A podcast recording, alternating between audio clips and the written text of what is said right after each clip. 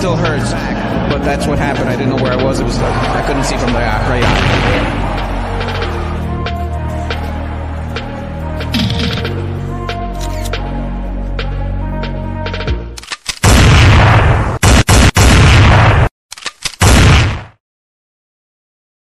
Bienvenidos todos, señores. El boxeo urbano negro en acción. No se vayan, no se vayan, porque ya viene eh, Franquito por ahí. Ya Franquito está con nosotros, señores. Bienvenidos todos al Boxeo Urbano Network. Un sábado tremendo de boxeo. Creo que una gran cartelera de Premier Boxing Champion allá en Minnesota, en el Armory. Creo que fue una, definitivamente una gran cartelera también ganó Edgar Berlanga. Vamos a estar hablando de todo eso por aquí. Así que no se me vayan. Ya los voy a leer a todos en el chat. Y ya vamos a hacer pasar a un invitado de lujo, alguien que es de aquí de la casa, nuestro hermano Franquito Sorsini. ¿Cómo anda, Franco?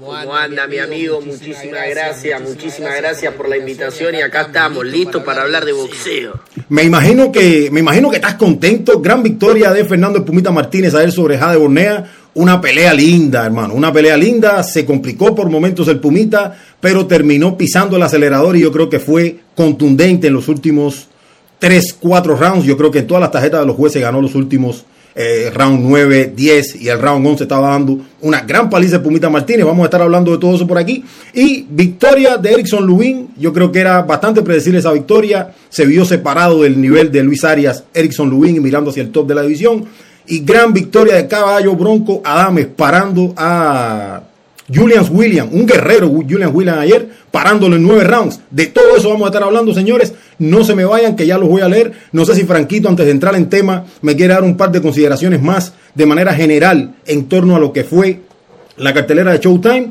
Los leo a todos y comenzamos con el debate y comenzamos a meternos por dentro de esto. Franquito, no sé si te quedan un par de consideraciones más. No, no, no, me, escucho con un poco de eco. Voy a salir y vuelvo a entrar. Ok, perfecto. No sé si vos también vos me escuchas bien. Yo te escucho perfecto, yo te escucho perfecto. No sé si tienes algo. Ah, bueno, ahí se nos fue Franquito, pero ya regresa nuestro hermano Franco Sorsini a la casaca boxing. Voy a comenzarlos a leer por aquí, señores. Rapidito de N Photography. Llegaron las bestias al contenido. Manguerote Torna nos dice por aquí, básicamente que él no escuchó a Berlanga hablar de David Morel. Obviamente, ayer no. Ayer Eddie Henry y Edgar Berlanga hablaron de Ryder, hablaron de Golovkin, hablaron de Munguía. Pero el viernes, señores, el viernes sí se refirió en la conferencia eh, de medios Edgar Berlanga. Después del pesaje sí se refirió a David Morel, obviamente. Es un nombre que había que mencionar antes de la pelea. Eh, no estaba mirando más allá de Quigley, Edgar Berlanga, pero Ayer se cambia el discurso y se comienza a hablar entonces de Ryder, de Gennady Golovkin, de Jaime Munguía. Vamos a ver cómo van las cosas con Edgar Berlanga. Pero también nos saluda por aquí Héctor L. Tapia Bermúdez, alguien que es sido de la casa, lo queremos muchísimo. Alberto Quesada nos dice, eh, ojalá que para Morel eh, se gane mi publicidad a costa de Edgar Berlanga, algo así están hablando. Saludos Anderson y César nos dice eh, Luis 1924. Tremendo los nombres aquí de los amigos. Leonardo Pérez, Joandri Rivero, en fin, muchísima gente. Ya regresó por aquí nuestro hermano Franco Sorsini de la Casaca Boxing. Eh, estaba hablando yo solamente introduciendo el tema, dejando claro el resultado por ahí. Decisión unánime en favor de Edgar Berlanga. Eso lo voy a estar hablando después. Pero vámonos a la cartelera, Franco. Vámonos a la cartelera de Premier Boxing Champion desde el Armory en Minnesota. Yo creo que una muy buena cartelera, una cartelera completica.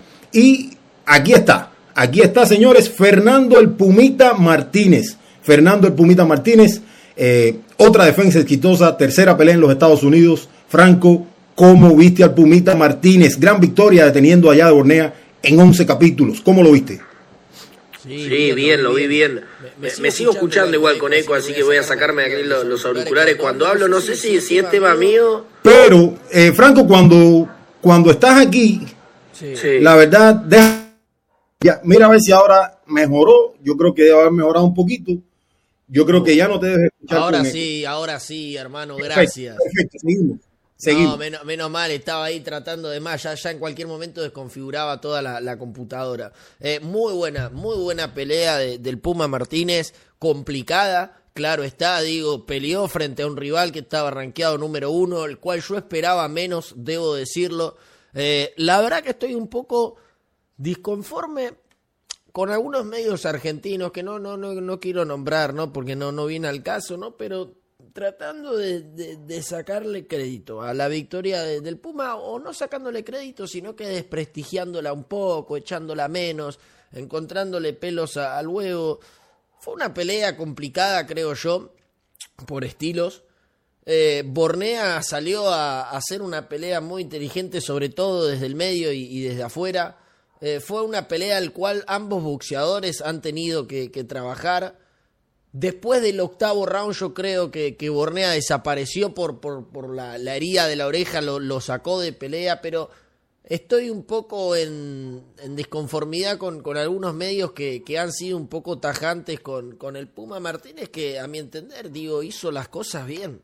A ver, quizás, no sé, se esperaba que, que dominen 10 rounds sobre 10, realmente no, no sé, porque, digo, en un momento el cual yo creo que, que Bornea estaba haciendo las cosas bien, que fue en el, a ver, 1, 2, 3, 4, 5, 6 y en el séptimo, fue ahí donde, donde digo, se, se, produce justamente la, la remontada por parte del Puma Martínez. Sinceramente no sé qué estaba esperando. No toda la gente, porque hubo, hubo mucho público también conforme con la, con la actuación de Martínez. Pero digo, yo, yo creo que fue una, una buena noche para, para el Puma Martínez. Sin duda, sin duda yo creo que fue una gran noche para Fernando Pumita Martínez. Hay veces que tienes que remar contra corriente. No siempre va a ser fácil. Un peleador que podía boxear desde las dos guardias, un peleador que yo creo que estaba timeando mejor a Fernando Martínez en los primeros capítulos. Y yo creo que lo que le saca las castañas del fuego al Pumita Martínez es su empuje, su portento físico, su, rudeza, porque al final termina eh, yendo al frente y arriesgando muchísimo contra un Borneo. Aquí pasa una cosa, Franquito, y es que el Pumita Martínez no es un gran pegador, pero pelea como un, como un noqueador. El Pumita Martínez pelea como un noqueador. No tiene ese gran poder. Él te puede abrumar, te puede castigar, te puede mermar muchísimo, pero él no es un gran pegador. Entonces pelea como un pegador. Javi Bornea, un peleador que podía usar las dos guardias. Yo creo que eso por ahí batalló muchísimo el Pumita Martínez para ajustar.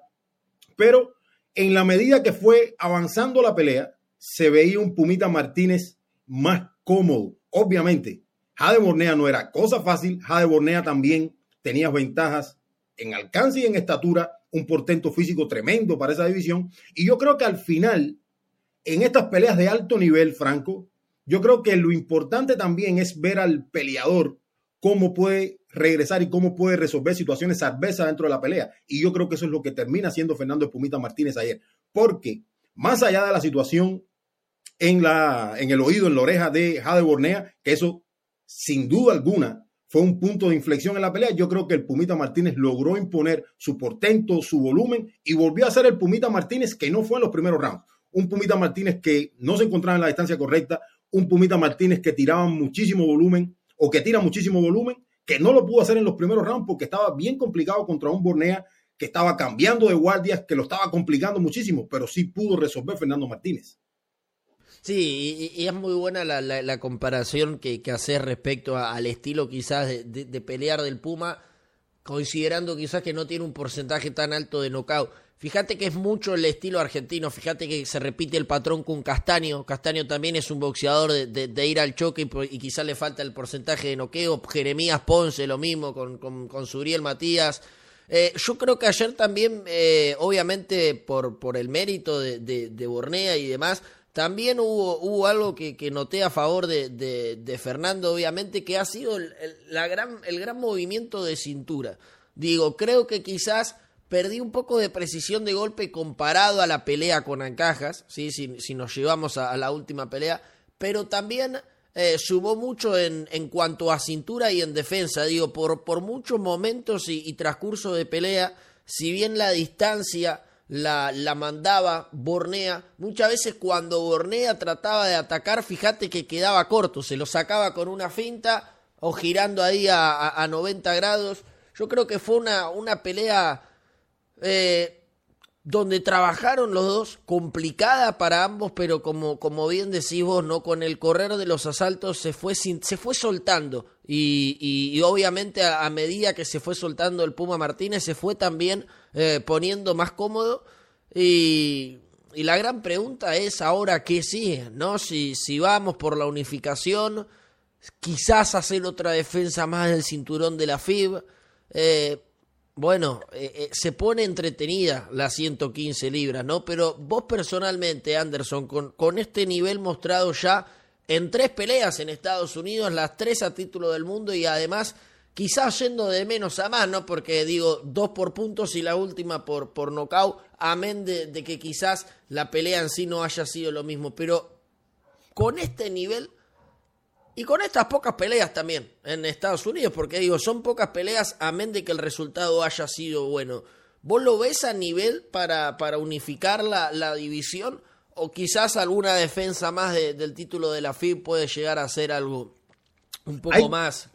Hay, que, hay que ver cómo van a mover a Pumita Martínez, pero yo creo que sí está al nivel de la unificación ahora. No sé si puede ser unificación exitosa para el Pumita Martínez.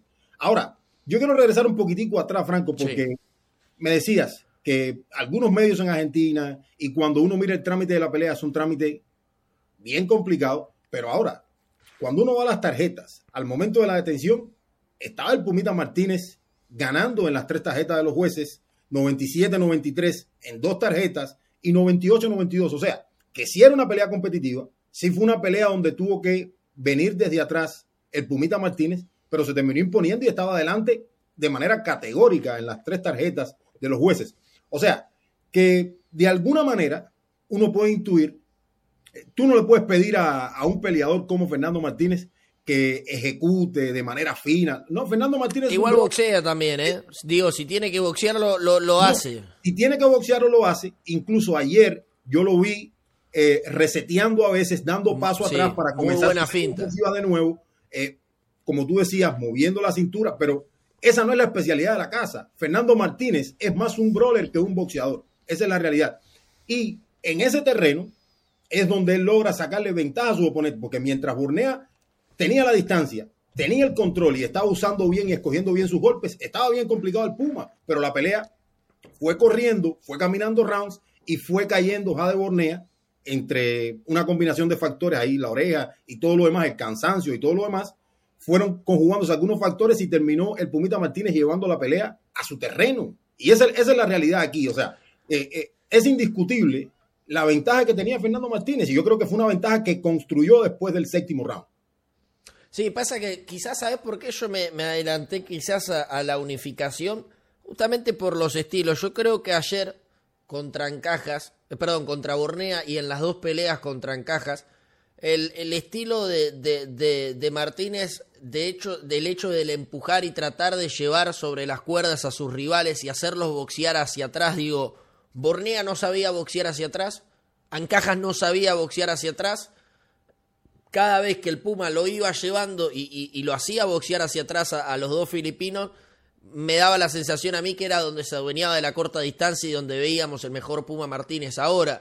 Yo voy a la unificación, ¿por qué? Porque digo, pensando a futuro, quizás en el Gallo Estrada o en Kazuto Ioka, son boxeadores que saben boxear hacia atrás. Entonces digo, quizás con ese estilo del Puma frente a una Estrada o un Kazuto Yoka, quizás deba de hacer algo más. Digo, lo vimos muy bien a, Yoka soltar los ganchos al cuerpo en, forma de uppercut. Un trabajo parecido al que le hizo Bornea, porque ayer Bornea le, le, trabajó bien al cuerpo, a diferencia de que Bornea trabajaba para adelante y el trabajo de, de Kazuto Yoka con los uppercuts es ir más hacia atrás. Digo, yo lo llevo a colación porque, haciendo referencia a la pregunta que hacías vos, sí, yo creo que el Puma Martínez es ese estilo de presión, de arrinconar, de asediar de ahogar al rival. Ahora, si lo ponemos contra un estilo Casuto Yuka y Gallo Estrada, ¿le alcanza teniendo en cuenta que esos boxeadores saben muy bien lo que hacer y hasta incluso yo creo que, por ejemplo, el Gallo Estrada particularmente es un boxeador que boxea mejor hacia atrás y hacia adelante? Lo que sucede aquí, Franco, es que estamos hablando de el siguiente nivel para Fernando Martínez. En el caso de Juan Francisco Estrada, estamos hablando del siguiente nivel. En el caso de Kazuto Yoka, estamos hablando de un salón de la fama. O sea, que es el siguiente nivel para Fernando Martínez. Que le va a alcanzar con solamente ser un brawler e ir a presionar y tratar de imponerse eh, con, todo ese boxeo que es yendo hacia frente, que puede boxear hacia atrás, pero como yo decía, no es la especialidad. Yo creo que eso es más complicado. Es el siguiente nivel para el Pumita Martínez. Yo ahora mismo no estoy seguro si le alcanza, aunque eh, la inactividad de Juan Francisco Estrada por ahí me haga pensar que tiene que venir en la mejor eh, forma en los últimos tiempos por la inactividad que viene de, que tiene Juan Francisco Estrada. Ahora, yo he visto a, Juan Francisco Estrada complicarse, no recuerdo, no recuerdo el nombre ahora, pero fue una pelea en México. Archie Cortés, Archie Cortés, sí, Se complicó muchísimo contra Archie Cortés, que es un muy buen peleador, que es eh, clásico, el clásico mexicano que va al frente, que intercambia, que, que le gusta ese tipo de boxeo, pero se puede complicar también Juan Francisco Estrada, depende, depende que Juan Francisco Estrada veamos, depende qué mella haya hecho la inactividad de Juan Francisco Estrada, porque un Juan Francisco Estrada 100% y bien, yo creo que, tiene muchísimo boxeo el Gallo Estrada para lidiar con todo lo que tenga el Pumita Martínez. Y en el caso de Casuto Yoka, yo creo que es un peleador más fino, pero es un peleador que yo creo que puede contragolpear bien al Pumita Martínez, puede hacer un trabajo de, de cirujano como lo hace Casuto Yoka y puede meterle manos efectivas, manos limpias con mucha precisión. Y yo creo que el Pumita Martínez batallaría muchísimo, pero de que va a salir a morirse en la raya y de que va a tratar de imponer su estilo, eso no tengo dudas en el caso de Fernando Martínez. No, y, viene el ejemplo ese de Archie Cortés, Anderson. Yo esa pelea la tuve 6 rounds a 6. Define una caída, si no me equivoco, que Estrada lo tira a Archie Cortés, pero ese estilo de Archie Cortés fue similar al del Puma Martínez. Fue una presión constante, ahogarlo y talarlo. Digo, fue, fue un, buen ejemplo y traído a colación. Ahora, lo de ayer de la oreja de, de Bornea, yo te juro que pensé que era un corte de MMA. Me hacía acordar a la oreja de los luchadores de MMA, fue increíble. Totalmente, totalmente inusual. No se ven ese tipo de cortes en la, en la oreja, sobre todo en el boxeo. O sea, tú ves básicamente a peleadores sangrando desde dentro. Sí, pero era, por fuera, era, era por fuera. Incluso eh, a mí me, a mí me llamó la atención porque cuando veo a Bornea sangrando de manera profusa, pensé que venía el sangrado desde dentro, pero cuando van a la esquina es que me doy cuenta que, está roto por fuera de la oreja de Bornea. No sé si quieres comenzar a cerrar, eh, Franquito, el tema de, Fernando Pumita Martínez con las últimas consideraciones que tenga. A mí me encantó la ejecución, a mí me, me gustan los peleadores que son brawlers, me gustan los peleadores que terminan imponiendo su estilo.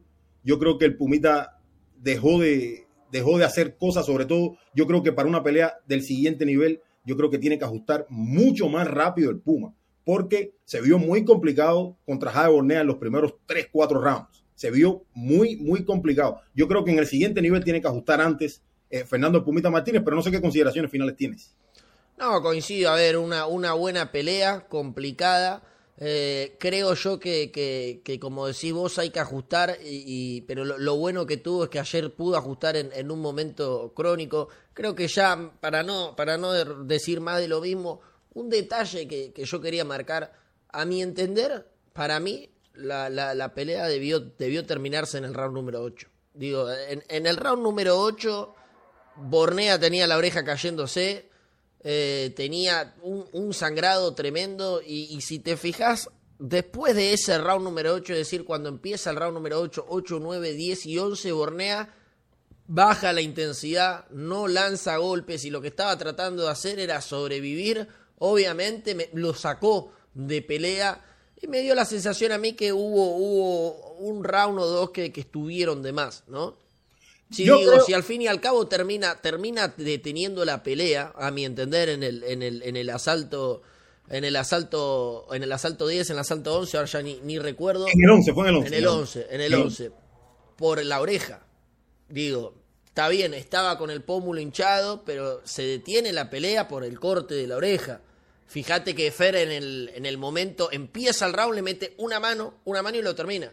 Digo, si lo va a detener y va a terminar la pelea por la oreja, que es lógico, literalmente se le caía la oreja, la tenía que terminar dos rounds antes, a mi consideración, y, ya listo, no, no tengo más cartuchos, hermano. La verdad, pensás vos igual. Pudo haber terminado antes, yo creo que fue, como yo decía, un punto de inflexión.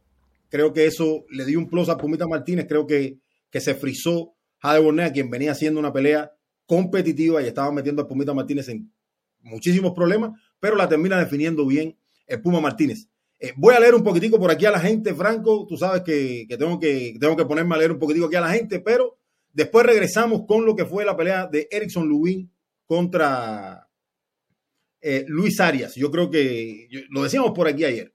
Va a ser una guerra lo que dure. Y también por ahí podemos hablar de, esa detención Eh, vamos a estar poniendo algunos puntos sobre la mesa, pero ya vamos para allá. Omar Montpellier, alguien que está por aquí desde el principio, nos dice saludos y felicidades por los 10 mil seguidores. Nos dice por aquí Leandro Pérez, saludos desde Cuba, hermano. Saludos para ti, hermano, que nos están mirando desde Cuba, Cuba y Puerto Rico. Bueno, en este caso, Cuba, Puerto Rico y Argentina, porque está nuestro hermano Franquito Sorsini de la Casaca Boxing Club.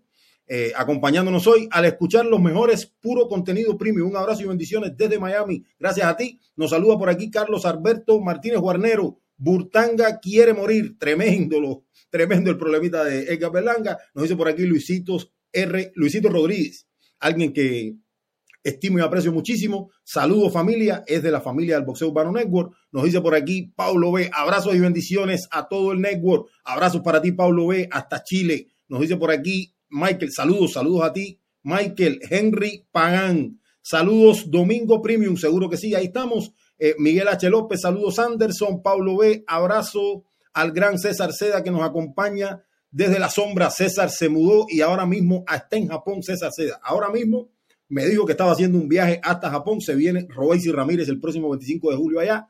Eh, nos dice por aquí también Benito Bermúdez, Franquito es un buen chamaco, pero cuando narra las peleas no sé para dónde mira. Bueno, Franquito es, Franquito es una bestia de la narración, señores. La verdad, Franquito es una bestia, lo admiro muchísimo. Nos dice por aquí Miguel Pérez Domínguez, saludos y contento de escuchar comentarios positivos sobre materia del boxeo. Gracias. Nos dice por aquí al Simon Anderson, Box Santos no es un buen entrenador.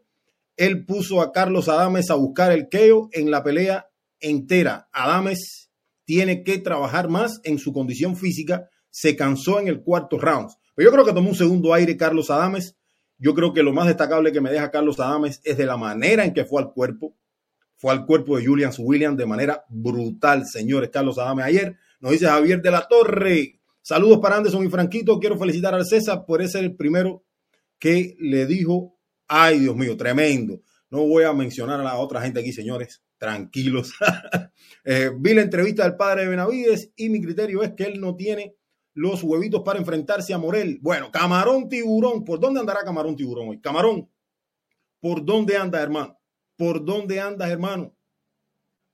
¿Cuándo vas a venir a Miami, Camarón? Tremendo, nos dice Marcelo, Marcelo Pili, eh, Camarón no rompa las bolas. Bueno, Camarón llega y de una vez pone este chat encendido.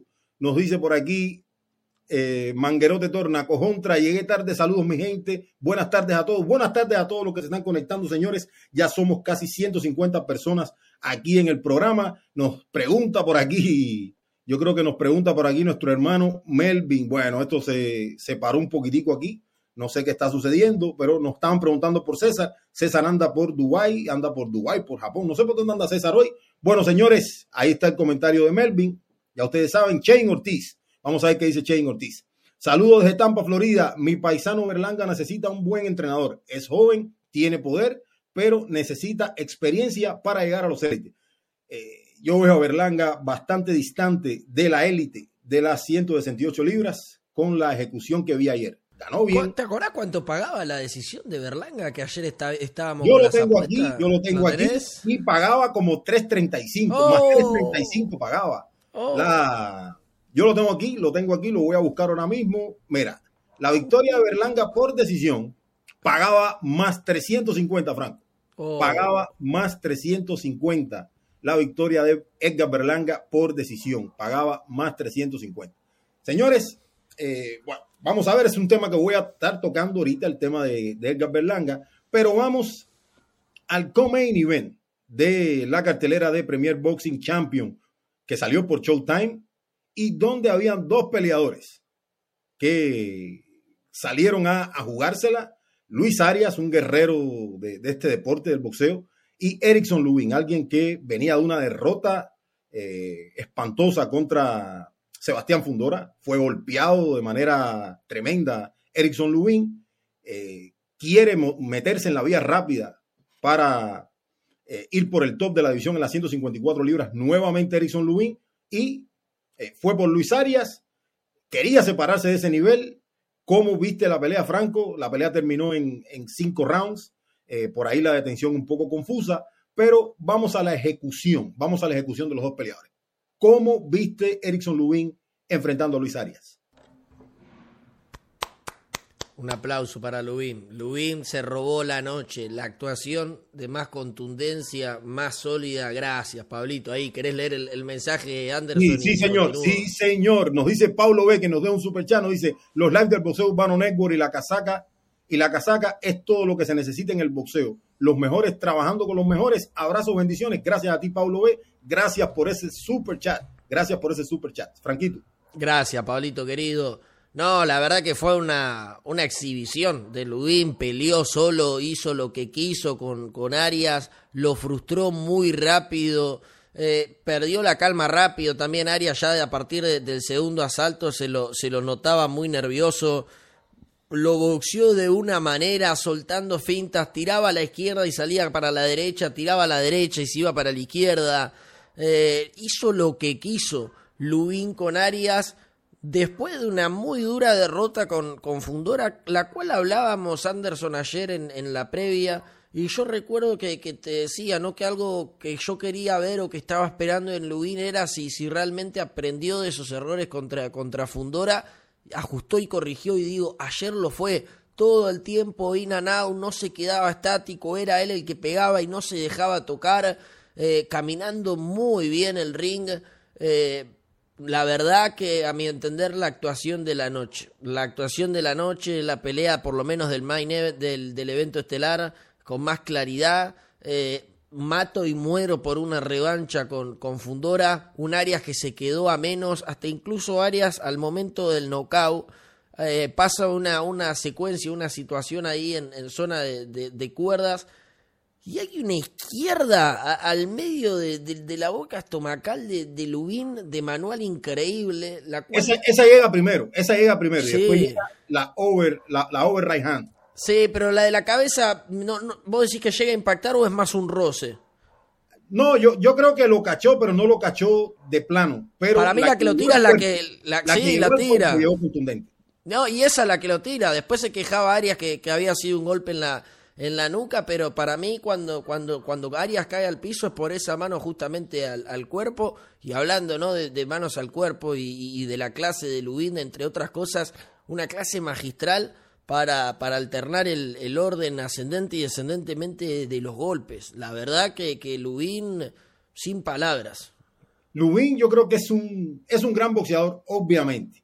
Teníamos un Luis Arias que es un competidor, pero de alguna manera nosotros intuíamos que son peleadores que no estaban en el mismo nivel. Obviamente venía de una derrota espantosa a Lubín. Y no, y Aria no, no, no peleó, no estaba en el radar hace, desde 2021 más o menos. Bueno, el problema es que, que la inconsistencia ha sido uno de los factores los cuales no ha dejado probablemente a Luis Arias eh, tener una carrera exitosa.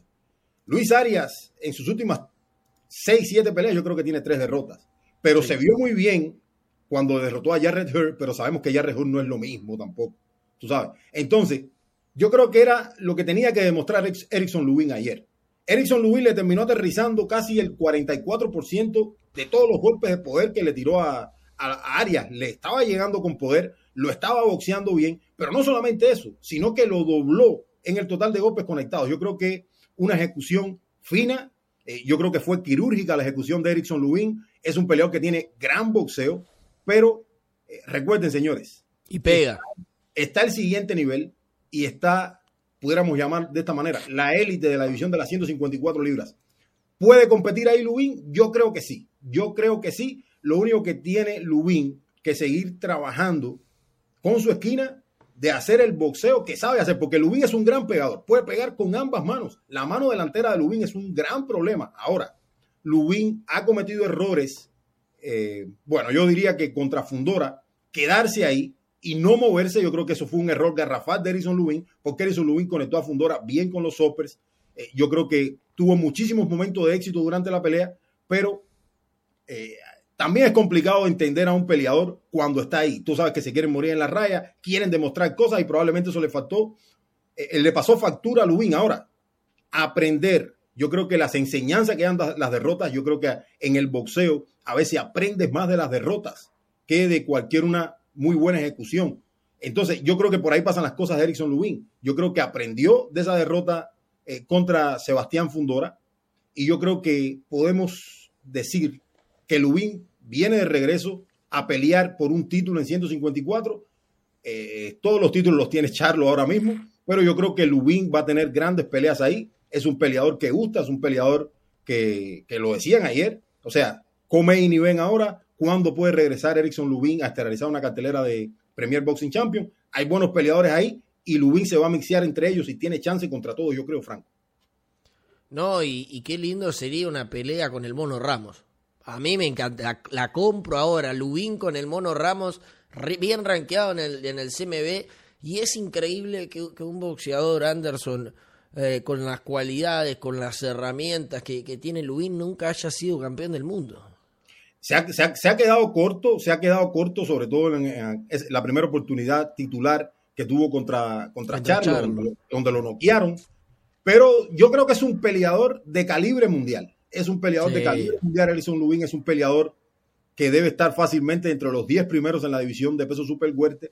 Ahora, no, el boxeo es muy complicado. No siempre eh, ser un gran peleador, ser un, un top de la división, es directamente proporcional a que vas a coronar la división. Depende mucho con qué peleadores coincidas en tu, en tu era, depende mucho los cauces por donde va tu carrera. El boxeo es complicado en ese sentido, pero yo creo que Lubin puede contender de nuevo, e, está en ruta y en la vía rápida para regresar al, a los planos estelares de la división y vamos a ver qué viene la carrera para Lubin, pero yo creo que una pelea contra, contra el Mono Ramos sería una gran pelea, pero el Mono Ramos es una bestia, es grandísimo en esa división y yo creo que le complica. Zurdo también, sería una guerra de zurdos contra Erickson Lubin.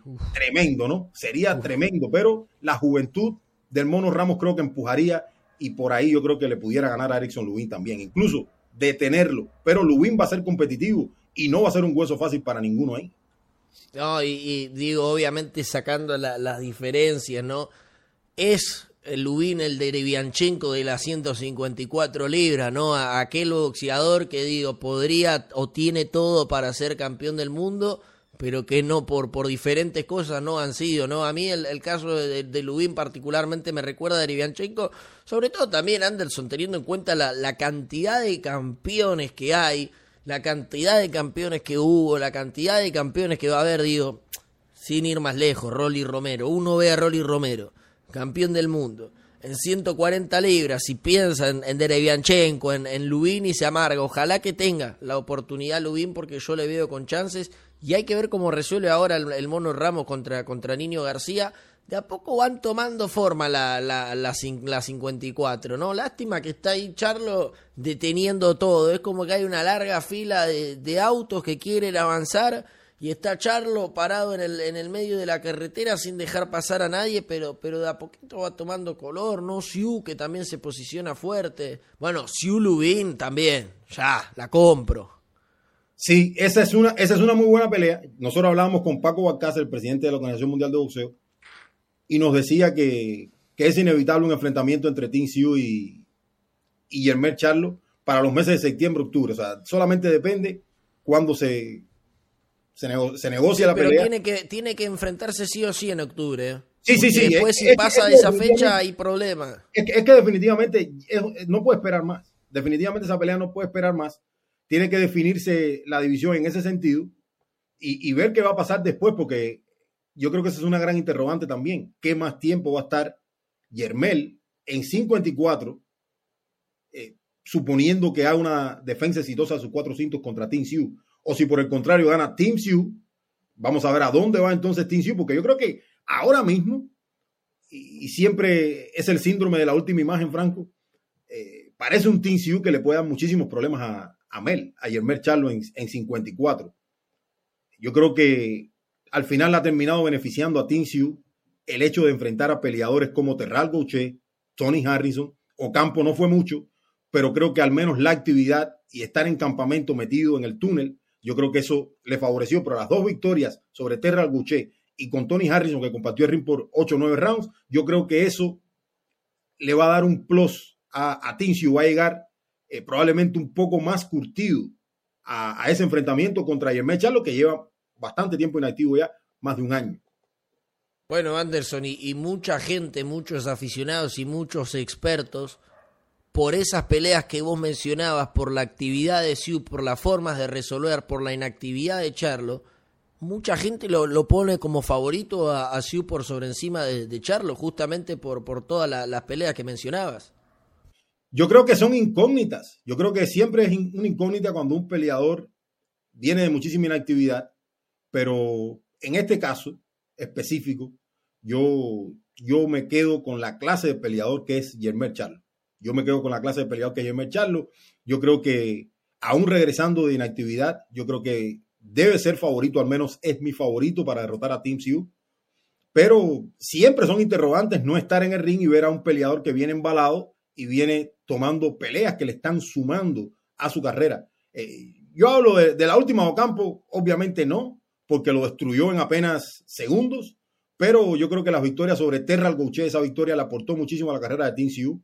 Fue a la distancia, pero recuerde, fue a la lona en el primer round. Sí, se, le, se recuperó, eso te iba a decir. Ahí tuvo que, tuvo que cambiar cosas, ajustar, y obviamente después terminó derrotando a un Tony Harrison, que no es el mismo Tony Harrison de hace dos, tres años, que tiene problemas para, para ser duradero, pero que al final del día es un gran boxeador Tony Harrison, la verdad. Y Tim Hugh lo hizo ver muy fácil. Lo hizo ver muy fácil, lo apabulló prácticamente, eh, obviamente boxeando a domicilio, Franco, ¿no? No, y, una queja que tengo, ya que estamos hablando de, de, las 154 libras, que ahí también nos damos cuenta que, por si digo, quedaba alguna duda, el boxeo hay una especie de eh, trato mayor o, diferencia a aquellos boxeadores que venden, que generan y por sobre todo también que no son de Sudamérica, ¿no? Porque yo veo las 154 libras. Lo primero que pienso es Castaño, digo, hace, estuvo a nada de ser campeón unificado, mucha gente cree que él ganó la pelea, le hizo una buena revancha a Charlo. No aparece entre los primeros 15 de ningún organismo. De ningún organismo, digo. A ver, no voy a pedir que lo ranqueen, que lo bajen a segundo, ¿sí? Aunque quizás hasta estaría en el derecho, porque uno me puede decir, no, bueno, pero perdió con, con Charlo, entre los primeros cinco tiene que quedar. Yo no lo voy a pedir entre los primeros cinco. Ahora, que no aparezca en ningún organismo entre los primeros quince me, wow, me, parece demasiado, ¿no? Y bueno, me encantaría una pelea Lubín Castaño, pero digo, si, si Castaño no, no, no figura ni siquiera en, el mapa. Esa es, la, esa es, la, realidad. Ahora mismo no está en el top 15, son cuatro organismos, o sea que básicamente puede ser que, olvidaron? que se repitan nombres eh, en, los, en, los, diferentes organismos, pero eh, Brian Castaño no, no está lejos de eso. Además, no solo Castaño, hay muchos peleadores de calibre en esta división que, están rankeados, pero que uno no los menciona mucho. Y, son tremendos boxeadores. El propio caso de Israel Madrimov, por ejemplo. Es durísimo Madrimov. Eh, Michael Soro, por ejemplo. Madrimov le gana a Charlo para mí. Ajá, Michael Soro ha tenido derrotas, ha sido competitivo. Es un gran peleador y puede competir contra todos también, por poner un par de ejemplos, ¿no? Pero ese Israel Madrimov es un problema también. Y no está en la mirada de, muchas personas en el mundo del boxeo cuando uno habla de las 154 libras aquí. Cuando hablan de 154 libras, uno mira a el Charlo, Tinsiu, regresó Lubin. Uno por ahí puede mencionar a Brian Lavala Mendoza, que tiene el título interino que le ganó a, Sebastián Fundora. El propio Sebastián Fundora. Esa revancha se viene, Franquito, esa revancha se viene en octubre. Se viene la revancha de Brian Lavala Mendoza contra Sebastián Fundora. Eh, se viene en octubre, pero fuera de ahí hay muchos nombres que, son buenos, que yo creo que pueden competir contra todos también y no están en el radar de muchos en el mundo del boxeo. Así veo yo la división de las 154 libras, una división que por algún momento, hace dos años, ganaban y perdían entre ellos. Era una total locura hasta que Germán Chalo logró capturar los cuatro cintos, Franco, ¿no? Bueno, otra de las divisiones, habría que hacer, Anderson, una especie de informe especial de la cantidad de divisiones las cuales abundan o habitan los buenos boxeadores, pero que son, me, recuerdan a estaciones de trenes olvidadas, ¿no? Que, están ahí los, los los afiches de, momentos antiguos y nada más, ¿no? Porque pasan las 154, pasan las 168, bueno, se destrabó quizás un poco en 135 con Heini y, con Lomachenko, pero digo, hay un montón de, buenos boxeadores por división que por diferentes aspectos las peleas no se terminan haciendo y termina habiendo mucho material en una división al divino botón. para nada. Digo, ¿para qué vamos a tener, por ejemplo, una 154 con tantos buenos nombres si después no se terminan haciendo las peleas? Esa es la realidad, esa es la realidad. Y por ahí nos dice eh, IR, ¿qué opinan de Kurbanov? Kurbanov ahora yo creo que está en 160 libras, pero fue por mucho tiempo 154. Ahora, eh, antes de meternos en el tema de Adames, Franco, y antes de meternos en el tema de Adames, yo quiero leer un par de comentarios aquí, porque nos decían Sander Sayas, Lubín. Eh, yo creo que fue Luisito Rodríguez ahí en el chat. yo creo que yo creo, que no está, yo creo que no está para no está para Lubin Sander Sayas ahora mismo. Lubin lo noquea. Yo creo que no está para Lubin ahora mismo. Creo que tiene mucha lona recorrida Erickson Lubin. Sander años aparte tiene Sayas. sí, Sander Sayas viene. Eso es lo que a veces a mí me llama la atención. Porque a veces no se corresponde las clasificaciones que tienen algunos peleadores en, dentro de los organismos con el estadio de las carreras donde ellos están. Y a veces ves a un peleador número 3 y es apenas un prospecto. Y entonces no, no, no me juega la lista con el billete, porque si está clasificado número 3, es básicamente porque tu estadio es casi un, ser un contendiente al título mundial. Y cuando uno lo mira de manera objetiva, uno dice, este peleador no puede competir con, con este peleador, cualquiera sea el nombre, porque sabemos que le falta lona y apenas es un prospecto y uno lo ve clasificado número 3. No sé si te ha pasado cuando a veces revisas las clasificaciones y ves esos peleadores jóvenes que apenas son prospectos, tan altos clasificados, pero a la hora de marchar la gente dice, no, pero no, no le gana. Pero ¿cómo si es un número 3 rankeado? ¿No? ¿Sabe por qué lo quiero tanto, amigo? Porque usted me recuerda tanto a mí. Usted, usted espera del boxeo la legalidad, la cordialidad, lo justo, lo que tendría que pasar, pero nunca pasa, Anderson. Lo que usted está diciendo es Los boxeadores están acomodados. Es más, por una cuestión de respeto, no voy a dar un nombre, pero se lo voy a enviar a usted por, por la lista por la lista privada de un hombre que está rankeado entre los primeros cinco de una división. No voy a decir más nada porque si no es muy evidente. Y yo le respondo esa pregunta. Digo, está rankeado número 3 y contra cualquiera de la división no tiene nada que hacer porque está verde, porque tiene peleas regionales y porque lo van a matar. Y me hago la misma pregunta, ¿y pero por qué está ahí? Acomodo por, por, promotor importante. Digo, Sasha lo tiene a Bob Arum. Bob Arum es la, el referente número uno del boxeo, el hombre con más experiencia y más años. ¿Dónde estaba rankeado Sayas? En la OMB. ¿Con quién tiene convenio la OMB? Con Top Rank. Digo, todo tiene un porqué, pero lamentablemente. Pero, pero si te vas del lado de la AMB, sucede lo mismo con algunos peleadores que yo conozco también, que están alto rankeados. Y cuando tú miras, o sea, no han enfrentado a nadie tampoco. Sabes que no lo puedes machar todavía con el top de la división.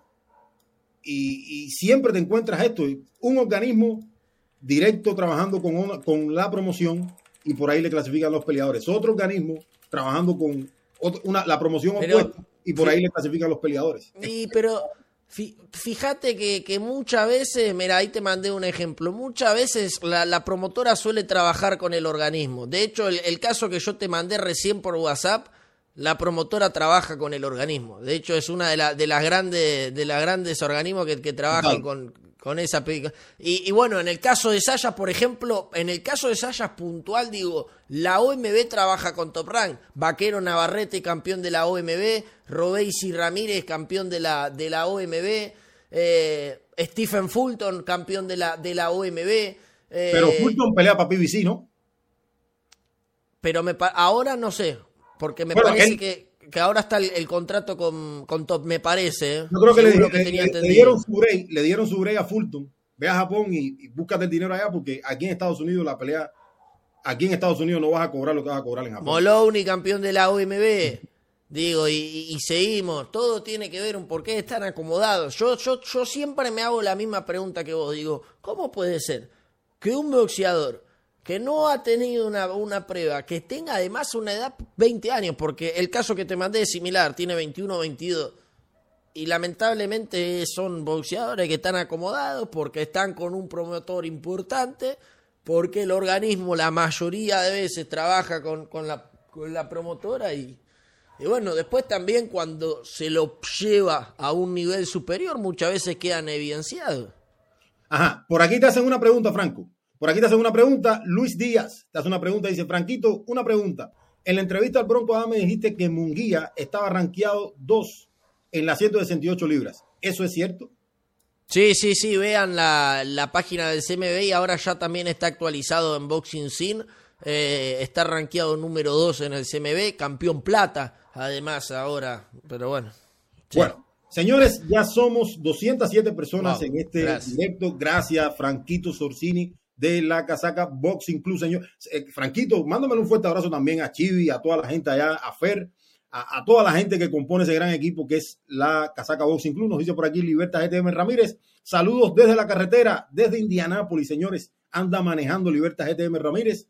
Tremendo. Franco, Carlos Adames, Carlos Adames iba a enfrentar a Williams. Una pelea de vida o muerte para Julian Williams.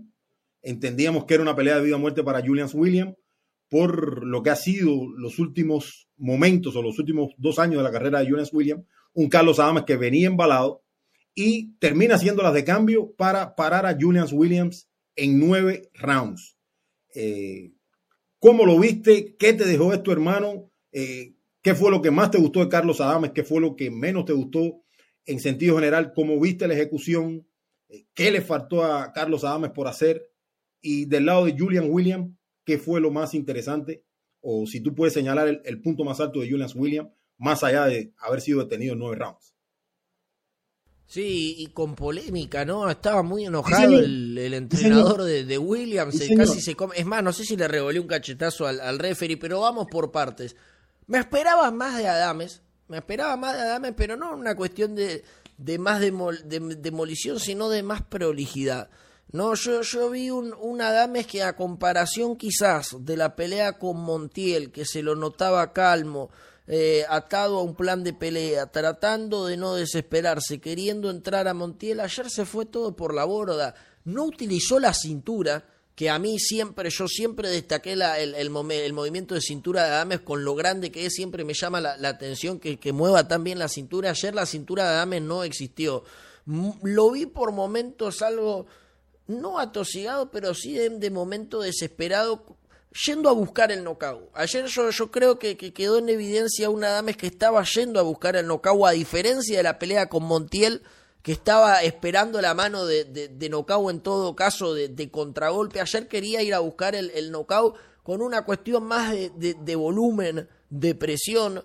Eh, obviamente, que como, lo marcábamos ayer, cada vez que, que yo veo al Bronco Adames aterrizar un golpe, cambia totalmente la, el formato de la pelea porque yo creo que saca mucha ventaja y saca mucha diferencia. Digo, Adames lo que tiene su fuerte sin duda es la pegada con ambas manos y ayer lo notó. Yo vi un William que hizo una pelea inteligente, me sorprendió su aguante. De hecho, eh, también hubo inteligencia porque muchas veces cuando estaba complicado William iba al, al amarre, controló bien la distancia, por momentos hasta incluso se animaba a ir al tú por tú, una, una combinación desde afuera de, de William, la cual yo vi que, que la sintió a como en el round, round número 4. Sí, 3-4. Pensé que le había sacado piernas yo a Adames. Muy buenas manos. Sí, ¿no? Y, y, además, digo, me sorprendió la pegada en 160. Pensé que Williams iba a tener menos pegada en, en 160 libras. Le llegaron muchos golpes a Adames, quedaba muy abierto. Eh, yo creo que a mi entender termina ganando bien, a mi entender es una pelea bien detenida. Digo, creo que en los últimos 40 o 30 segundos de ese round donde detiene la pelea, William no estaba reaccionando, no tiraba piña, lo único que hacía era cerrarse y, tratar de, evitar las, las embestidas. Eh, creo que, que, termina siendo de, menos a más, quizás un, poco el, el Bronco Adames con, con ciertas lagunas, ¿no? Lo, que ayer me pasó en el Bronco, obviamente, que, que, con la fusión de estilos de, William y demás, pero que no, no trataba de, de mantenerse, ¿no? Hacía un muy buen round, después bajaba, hacía otro buen round, después regulaba un poco y, le costó encontrar el ritmo, me parece a mí, hasta, hasta los últimos momentos del knockout. Eh, pero, pero vi un, un Adames, insisto, ¿no? muy fuerte, eso no es una novedad, sacando mucho provecho y, ventaja de, de, las, de la pegada, pero lo vi con menos generación de ángulos, lo vi con menos cintura. Me parece que ayer lo de Adame se dejó llevar por la bronca, por ese fuego interno y, me parece que le terminaron ganando las emociones ayer a Adames. Ajá. Yo te lo primero que quiero poner sobre la mesa es que yo vi bien la detención. No tengo ningún problema con la detención. Creo que los golpes más duros, los golpes que más lastimaron durante toda la pelea, los metió Carlos Adames. No, no tengo nada que decir en, eh, en contra de la detención más allá de que, es cuestionable por parte de la esquina, yo entiendo que, están en un hype tremendo y, se estaba definiendo la carrera de Julian Williams prácticamente, ¿no? Y su entrenador eh, sabía que estaban copiando a Julian Williams, pero eh, señores, son competidores. Ahora, en el caso de la detención, yo quiero poner un punto aquí, ¿no? A veces vemos cuando el árbitro se tarda un poco, el referee se tarda un poco y vienen los problemas y el peleador termina en el hospital. Obviamente, Julian Williams se quería morir en la raya, pero estaba recibiendo un castigo extremo.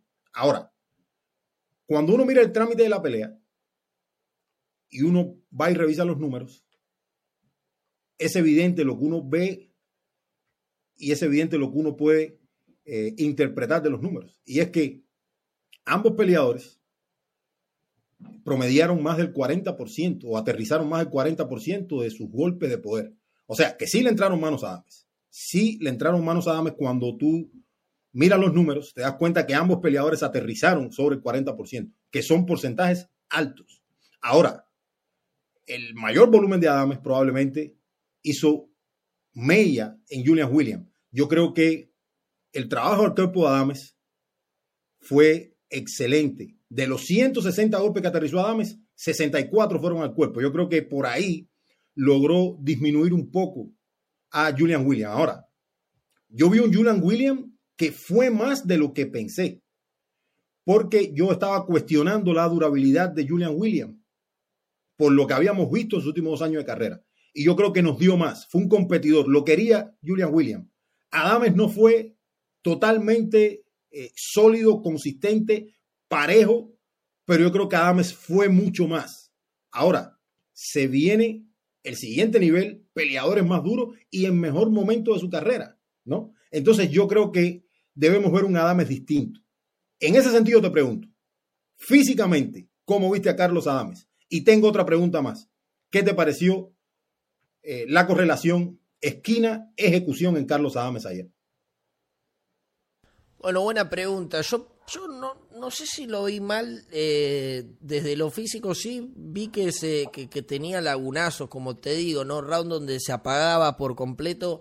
Sí quizás lo vi eh, como que se iba apagando el, motor físico de Adame, ¿no? Como que, que de a poquito se lo empezó a ver un poco más ahogado. Sí hubo un momento, creo que fue entre el, entre el cuarto y el sexto, que fueron asaltos donde literalmente estaba buscando el segundo aire. O sea, se quedó sin, se, quedó sin primer aire rápido y estaba buscando el segundo aire demasiado pronto para la pelea. Dígame, por favor. Creo que fueron los rounds más caóticos de Adames. Y eso te iba a decir donde peor la pasó. Sí. Y, cuando, y cuando yo digo la palabra caóticos, señores, no, no lo malinterpreten. Probablemente fueron los puntos más bajos de Adames dentro de la pelea. Y yo creo que al final termina llegando el segundo aire y termina haciendo las cosas bien y apretando, poniendo la, otra velocidad y abrumando a, Williams. Pero yo creo que el medio de la pelea fueron rounds donde eh, por ahí no se vio, no vimos lo mejor de Adam. No sé qué tienes por ahí prendido, Franquito. Ahora, está bien, ahora está bien. Ahora, sí, ahora sí, ahora, ahora, está bien, ahora está bien. No, y bueno, sabes que lo, lo que pasa con Adames, y vos me hacías la, pregunta de la esquina, yo lo que, lo que te repregunto es, ¿qué quiere trabajar la esquina con Adames? ¿Y por qué te digo esto, eh, Anderson? Porque yo creo que lo que trata de hacer Bob Santos con el Bronco Adames, si bien ayer lo mandó a buscar el knockout, o creo yo que por lo menos lo que se ve era un boxeador tratando de, buscar el, el knockout, a mí me da la sensación que lo que quiere hacer Bob Santos con Adames es un boxeador que mejore o que se profile como para las peleas largas, ¿no? Y, que, y, que, y que la definición empieza a ser eh, quizás en, en, los rounds como los de ayer, round 8, round 9, round 10.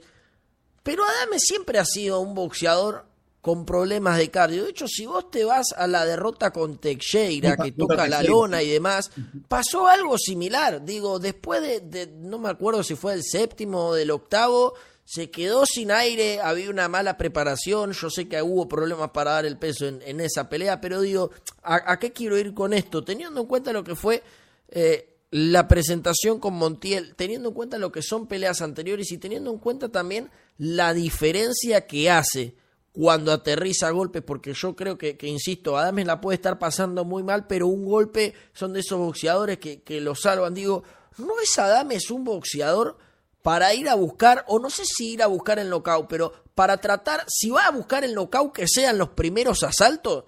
Porque yo lo que veo es que están tratando de hacer un boxeador que quieran hacerlo a la distancia y demás, pero no sé si hay un problema de condición, no, hay, no sé si hay un problema de genética, porque puede llegar a pasar también, no sé si es un problema de, factura de toda la, trayectoria amateur y demás, pero creo que, que están tratando de, forzar un boxeador que se haga fuerte en los últimos asaltos, cuando, cuando yo creo que son los, los, mejores el inicio de pelea para, para Dames. Amén de que ayer ha tenido problemas en, en los primeros asaltos, pero creo que, que lo de ayer en sí a mí me parece que hubo, esto igual es una suposición y odio hacer suposiciones, pero a mí me parece que hubo, no sé si por parte de Adame, no sé si por parte de Bob Santos, no sé si en general, quizá me esté equivocando, pero que hubo una mínima subestimación hacia William, incluso de mi parte, como comunicador y como analista, hubo cierta subestimación a William, porque yo pensé que no salía del quinto asalto, amén de que sabía qué herramientas tenía William. Pero yo creo que no es subestimar a William tampoco.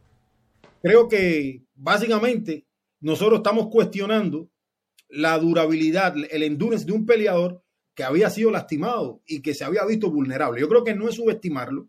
Y obviamente cuando tienes un pegador como Carlos Adames enfrente, probablemente uno pueda decir, se puede venir el knockout. Ahora, para mí Williams fue más de lo que todos pensamos. Para mí Williams fue más de lo que todos pensamos. No sé si a ti te pasa lo mismo, pero sí fue más. Sí, bueno, con Bornea me pasó lo mismo también. Sí, Yo, Y, es bueno, que suceda, y es bueno que suceda esto, Franco, porque uno, eh, a veces uno quiere mucho y te dan poco. Aquí yo creo que yo, yo tenía eh, esperanzas de que Pumita y Bornea fuera la pelea que fue. A mí me encantó la pelea. Muy buena. Pero, pero, pero en el caso de Julian Williams, yo pensé que se iba más rápido Williams. No, no porque yo crea que Julian Williams no es un gran peleador. Me refiero al momento de su carrera, porque si uno va a la carrera de Williams, es un ex campeón unificado, eh, victorias grandes en la división, un competidor, eso nadie se lo puede quitar, pero el boxeo a veces es de momentos, de momentos, haciendo su segunda pelea en 60. O sea, yo creo que por ahí había algunas cosas y yo creo que una, uno de los puntos que pone Steve Bregman, el entrenador de Julian Williams, en un escrito que estaba leyendo esta mañana, lo hace desde, ese, desde, esa mirada. ¿Por qué no se tiene la pelea? la pelea? Porque son el lado A. O sea, que no estaba pasando por un momento dulce en todos sentidos y necesitaba esa victoria Williams. Yo creo que trabajó duro, pero no le alcanzó contra un Adames que probablemente esté en el mejor momento de su carrera. Ahora, en cuanto a cómo se vio Adames, yo creo que, no, no, lo, no lo vi subestimando a Williams, pero, pero sí creo que trabajar más parejo y yo creo que construir, construir victorias, construir knockouts, yo creo que es mucho mejor para Adames. ¿En qué sentido? Metió bien las manos al cuerpo, pero varió mucho el rendimiento de Adames, sobre todo por el medio de la pelea. Y cuando no eres consistente, probablemente eso no te va a permitir construir el knockout. Ahora, apretó, pisó el acelerador y lo terminó parando en el round 9. Pero si uno ve los primeros rounds donde mejor se vio Williams, que yo creo que Adams hace un gran trabajo también en los primeros rounds. Eh, pero por el medio de la pelea, por ahí se desaparece un poco Adams. Ahora, termina capitalizando una gran victoria contra un peleador que fue más de lo que esperamos. Yo creo que hay que darle muchísimo crédito a Adams. Ahora, no sé si es el lugar correcto para Adams de ahora en lo adelante, si va a pelear con los top de la división. Yo creo que yo creo que en esa esquina, sobre todo yo creo que le falta confianza a la esquina. Y no confianza porque no sepa lo que están haciendo desde el punto de vista táctico, sino confianza a la hora de tomar grandes decisiones. Porque la verdad no lleva mucho tiempo al mando de un rincón Bob Santos. Yo creo que tiene dos años como general en jefe de un rincón, porque no es lo mismo trabajar en un campamento de boxeo por 40 años, te sabes todos los trucos, te las sabes todas, pero a la hora de tomar decisiones es más complicado. No sé si me entiendo lo que te digo, pero en sentido general creo que Adames se terminó viendo muy bien Adames, más allá de que hay cosas que mejorar y cosas que llevarse al gimnasio y, probablemente poner en otro nivel para lo que se viene para Carlos Adames. Eh, gracias por este super chat a Jay Escorpión. Un fuerte abrazo, hermano. Gracias por ese super chat. No, y, coincido y, comparto, le falta esa experiencia quizás a, Bob Santos. Ayer después de ver igual esa, esa derecha de, William, que es un 154 eh, por naturaleza, por lo menos como, como boxeador, que era su segunda pelea en 160, me quedó cierto tipo de duda respecto a la capacidad de asimilación a Dames, quizás con un boxeador de pegada más fuerte como puede llegar a ser el caso de Munguía aunque se ha ido ahora a, las 168 libras y, ya lo ha hecho de, manera oficial. Otra, una virtud también que, ha tenido Adames, que, que, lo destacábamos, el trabajo al cuerpo con esos uppercut tremendo que, que adormecían ahí la boca estomacal. Fíjate qué loco, ¿no? Porque ayer hablábamos también de lo frágil que tenía la mandíbula Williams y el trabajo de Adames puntual eh, que lo llevó a la victoria fue trabajar al cuerpo, digo, y casi que priorizando justamente el hecho de, sacarle aire y, dejando la, la, cara y, la mandíbula como, como segunda prioridad, ¿no? Eso también es, creo que ahí hay, obviamente, un, un mérito en la esquina, ¿no? Porque yo creo que, que, me imaginaba, si bien no hay un knockdown, que, que si había un, momento el cual William sea complicado o, esté en peligro, la pase mal, sea por, por golpes en, en, la quijada. Y a mí me daba la sensación que, que siempre que, que, William se encontraba con, con, la soga al cuello, había una apertura de, combinaciones que, que, empezaba siempre en el, en el cuerpo de William. Y te digo, y te digo, a mí me gustaría, en el caso de, de Carlos Adames, ver ver a esa esquina probablemente explotando las habilidades que tiene Adames, porque Adames es un peleador que puede hacer diferentes cosas en el ring.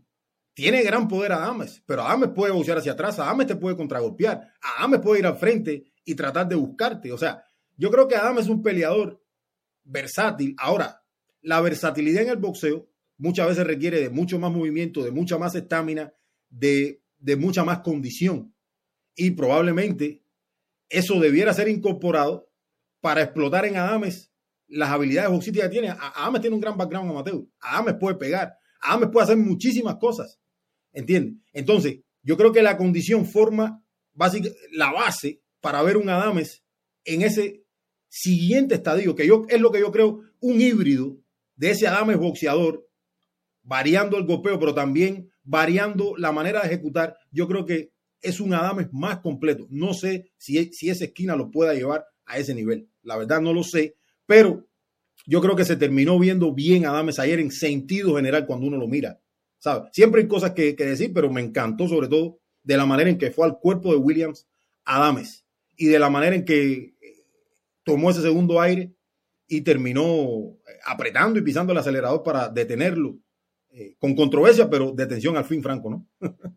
y una dame Sanderson, querido, que, que ha tenido un montón de, de, buenos entrenadores, ¿no? Porque ha estado con Robert García, se, creo que terminaron las cosas mal.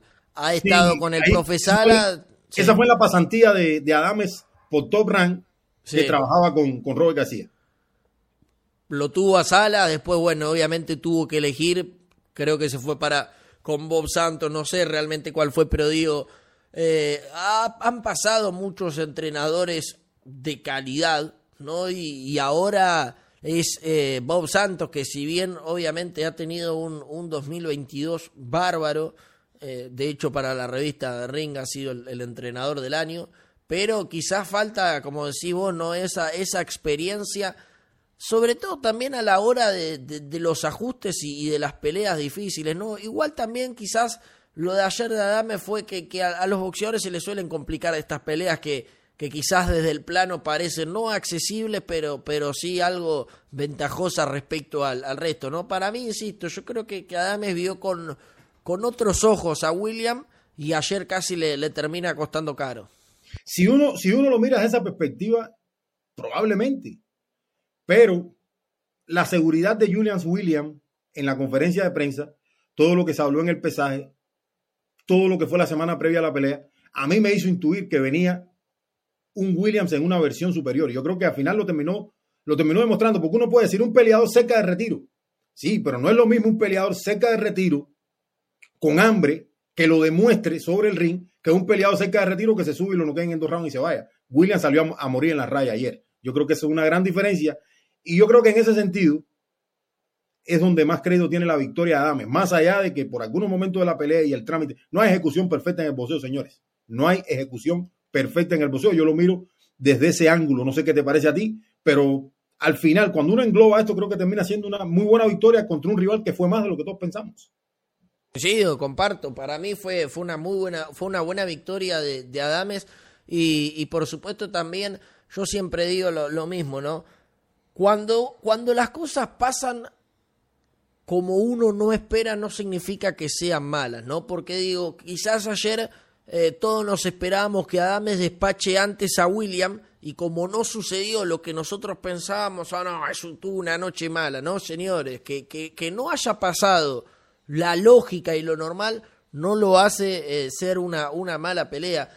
Y te digo una cosa, para mí, mal detenido, un combate es el de Barroso y Rolly Romero. y en cuanto a la esquina de William, para mí hubo una negligencia total. Yo entiendo lo, competitivo que uno puede ser, pero digo, bastaba solamente con ver ni siquiera el rostro, pero cómo estaba Williams al momento de la detención, digo, y si le hubiesen dado unos segundos más, como quería el entrenador, ¿qué cambiaba? Lo único que cambiaba era recibir un mayor castigo, nada más, digo, ¿Podía William salir de ese asedio a cómo estaba recibiendo hace 40 segundos golpes de manera consecutiva de Adames?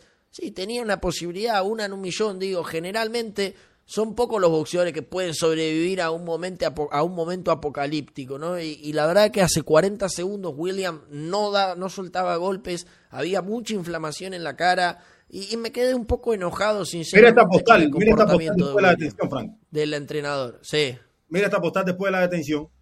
Yo la verdad, o sea, yo, yo hablo probablemente eh, citando a, a Bretman y tratando de, ponerme sus zapatos por, tú sabes, que quiere competir y todo lo demás, pero aquí no iba a cambiar nada, creo que, estaba Carlos Adames comenzando a, meterle un castigo tremendo a, Julian Williams y yo creo que solo, solo se podía empeorar la situación aquí, o sea, yo creo que, que la detención a mí no me, a mí no me deja un más sabor de boca. Yo creo que está bien detenida al final. Al final, o sea, después nos lamentamos cuando eh, suceden eh, situaciones en el boxeo que no queremos ver con la salud de los peleadores. Al final, a mí no me desagradó para nada la detención de el tercer hombre en el entarimado. Eh, por aquí nos dice, vamos a leer este comentario, por aquí nos dice Al Simon Halspond, nos dice, Box Santos no supo hacer arreglos con Carlos Adames.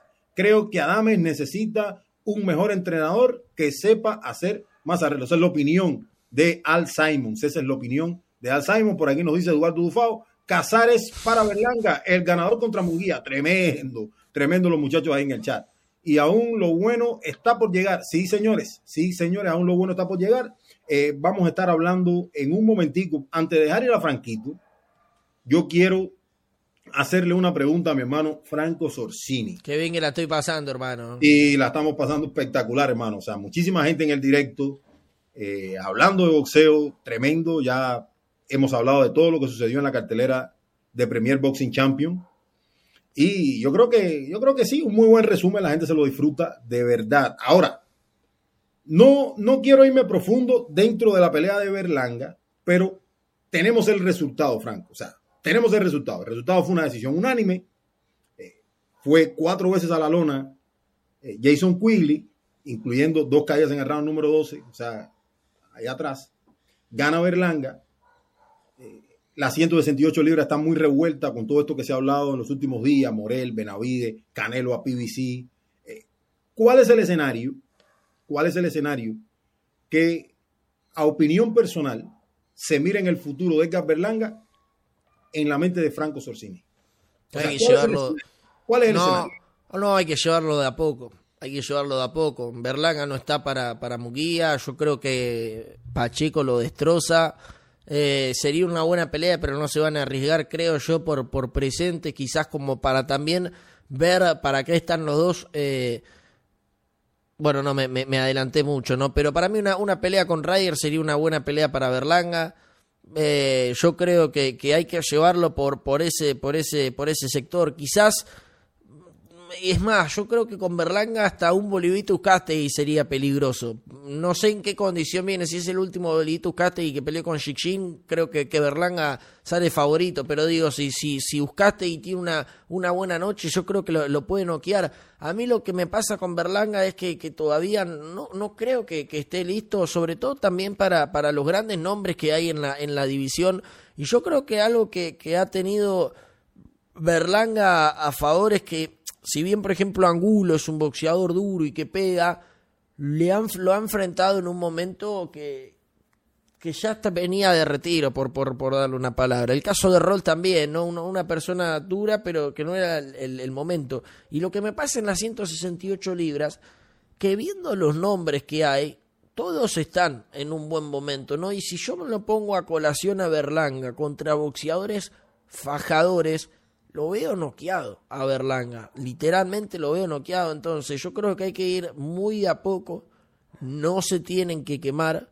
Después de Jackson Quigley no se puede pensar en un Benavides, en un Morrell, en un Munguía. Eh, y hay que saber que, que esta es una gran es una gran apuesta por parte de Matchroom y un buen negocio que si se lleva bien, yo creo que no te digo que igual el récord de Munguía, pero puede estar por ese lado, digo, haciéndolo pelear con una oposición baja para que se infle un poco más el nombre, porque hasta hoy se cayó el nombre de Berlanga, por más que la, definición haya sido buena. Pero que hasta ahí mi pregunta, Franco, hasta ahí va mi pregunta. ¿Existirá la paciencia para darle a Berlanga ese crecimiento que todos piensan después de la ejecución de ayer, Berlanga necesita? Y pasa que si no existe la paciencia, se van a quemar para mí. Digo, si quieren ser impacientes con Berlanga, a mi entender se van a llevar la pared puesta. Digo, hay, hay que saber entender los tiempos y, demás. Si se quiere apurar en este momento a Berlanga, yo creo que se ponga contra, contra que se ponga en la, en las 168 libras, va a perder. Incluso yo creo que con Raiders puede llegar a tener problemas. Sí, es una situación complicada. Yo ponía esta foto, que es la que está en la portada del video, Uf, que Berlanga había mencionado a Morel y obviamente yo decía, y eso está en Boxing 24 News, el viernes después del pesaje en la conferencia de medios, Berlanga mencionó el nombre de Morel, mencionó el nombre de Munguía. Ayer después de la pelea, Eddie comienza a mencionar nombres como eh, Gennady Golovkin, Jaime Munguía y por ahí el nombre de, de John Ryder. Billy Joe Sander también. Fíjate que ahí nombró igual. Dos boxeadores retirados. Dos boxeadores retirados. Golovkin, que está retirado, dejando todos los cinturones, que está más afuera que adentro. Y Billy Joe Sander, que no pelea contra Canelo desde el 2021 y, se retiró y no se sabe nada. Digo, fíjate también, no sé si hay una contradicción y perdón que, te haya cortado Anderson, pero fíjate que dijeron, nombra dos rivales que están retirados. Billy Joe Sander y Golovkin. Digo, ese creo que define un poco el presente de Berlanga. Sí, definitivamente eso puede, o sea, lo que se transmite después de la victoria de Berlanga, yo creo que cuando se mencionan esos nombres, yo creo que, eso da a entender probablemente muchas más dudas eh, de acuerdo a la ejecución de Berlanga. Yo creo que a un Jason Quigley, que ayer lo hablábamos aquí, que es un peleador que, se movió a esa división, es un peleador que cuando enfrentó a peleadores eh, élites, en el caso de Demetrius Andrade, y peleadores buenos como Tauriano Johnson lo noquearon. Berlanga no lo pudo hacer. Y yo creo que esto no es que nosotros lo digamos. El propio Berlanga, antes de la pelea, había dicho que no es la forma de la victoria. O, sea, que no es la victoria, sino es cómo. La victoria fue clara, dominante, lo mandó cuatro veces a la lona, pero si uno mira a Berlanga allá, donde uno piensa que, o él piensa que está, la ejecución dice, lo dominaste, pero ¿a quién dominaste? ¿Entiendes? Lo mandaste cuatro veces a la lona, pero ¿a quién mandaste cuatro veces a la lona? Y entonces ahí es donde comienzan las dudas que tienen todos. Y yo creo que solidifica también eh, esa teoría de que le está costando a Berlanga detener a sus rivales. Le está costando. Y ya no se puede decir que es cuando le subió la oposición. O sea, se le subió la oposición, pero Jason Quigley probablemente, eh, con la experiencia que tiene Berlanga ahora, yo creo que entra probablemente en el radar de los, esos rivales que enfrentó Berlanga cuando noqueaba en top rank y ahora no lo pudo noquear. ¿Ves algo probablemente desde el punto de vista mental en el caso de Berlanga? ¿Por qué no noquea? Eh, ¿Qué falta? ¿Decisión? ¿Falta ese último impulso? ¿Falta esa determinación para noquear?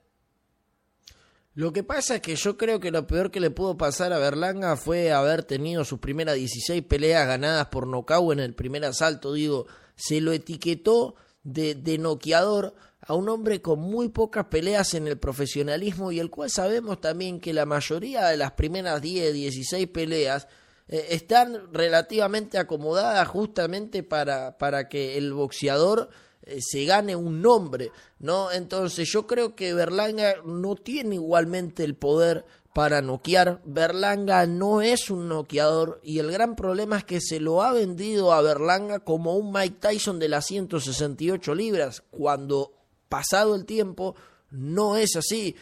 Y volviendo un poco a las formas, yo entiendo la palabra de Berlanga y creo que igualmente también hay, hay, hay algo de, de, de verdad en el, en el hecho de las formas. Ahora, vos hablame de las formas, y cuando le digo, cuando digo vos digo Berlanga, cuando tengas tres o cuatro peleas, las cuales vos ganes de una forma dominante. Ayer a Quickly le hizo lo que quiso Berlanga, pero venía de dos peleas, venía de dos peleas las cuales yo no lo vi ganar. Contra Rolls lo vi empatar y contra Angulo lo vi empatar. Entonces, ayer Berlanga resolvió de muy buena forma contra un rival que no era de la división, que no era Prime, que ya venía golpeado, pero está bien, si vamos a irnos a las formas que dice Berlanga, que en parte es correcto y, es entendible, tiene que ser una forma continua, ¿no? Porque si no, un boxeador gana una buena pelea de forma dominante y automáticamente tiene que ser campeón del mundo o tiene que ser eh, o tiene que ir a una pelea mundialista. Digo, Berlanga ayer habló de la forma, resolvió, la hizo productiva y demás, pero ahora lo que necesita es mantener esa forma, porque ¿de qué me sirve ganarle bien a un Jackson Quigley de forma dominante y después tener otras dos peleas que sean cerradas o, o, pareja, digo?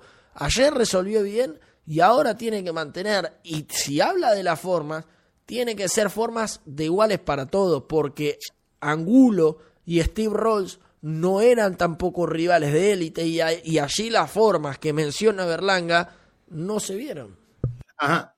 Eh, solamente para dejar un par de datos aquí, decisión unánime, señores, decisión unánime para Edgar Berlanga, aterrizó el 47.4% de todo su golpe de poder, obviamente, contra un Jason Quigley, que yo creo que también fue un poquito más. Nuevo entrenador en su esquina, Andy Lee, un ex campeón mundial en, de peso mediano, supermediano, eh, primero armando en el rincón de Jason Quigley. Yo creo que se vio un mejor Quigley, pero así es un peleador que está lejísimos de la élite o, o lejísimos de lo que se puede encontrar en Berlanga en el futuro. Entonces, le terminó aterrizando Berlanga 14 de 41 por round en cuanto a promedio, casi 50 golpes por round de Berlanga. Y Jason Quigley terminó aterrizando 9 de 32, una producción ofensiva baja, conservadora, pero que llegó con manos que si un élite se las pone a Berlanga, cuidado, ¿no? Entonces, eh, yo creo que a partir de ahí comienzan las, las complicaciones de Berlanga para el siguiente nivel. Y cuando dicen, eh, ¿por qué ponen a David Morel ahí? ¿Por qué se habla de otros rivales? Es por la proyección y lo que se mira que puede venir en el futuro de Berlanga. Ahora, ¿qué tan rápido lo lleven? ¿Qué tanto sería inteligente Matchroom para encontrar a los rivales que necesite Berlanga? O decir, bueno, ya no tenemos más opción. o, te haces grande o vamos a ver qué pasa con tu carrera. Eso también está por ver, pero nosotros ponemos los elementos aquí sobre la mesa, Franquito. No sé si, si tienes algo más que agregar, sobre todo en lo que es la, el futuro de Berlanga, porque eh, yo creo que, que, hay una idea bastante clara, bastante generalizada de lo que fue la ejecución de Edgar Berlanga. Por momentos se vio incluso, yo creo que hasta bien, boxeando y haciendo cosas, porque yo creo que, que tiene fundamentos Berlanga, pero de manera global y basado en lo que tenía enfrente Berlanga, ahí es donde comienzan las dudas. No sé si tienes algo más que aportar ahí. Con el mayor de mi respeto y no quiero que se enoje Berlanga porque parece que cada vez que hablo Berlanga le, le tiro bombas y, tengo, tengo odio generado contra Berlanga cuando no es así.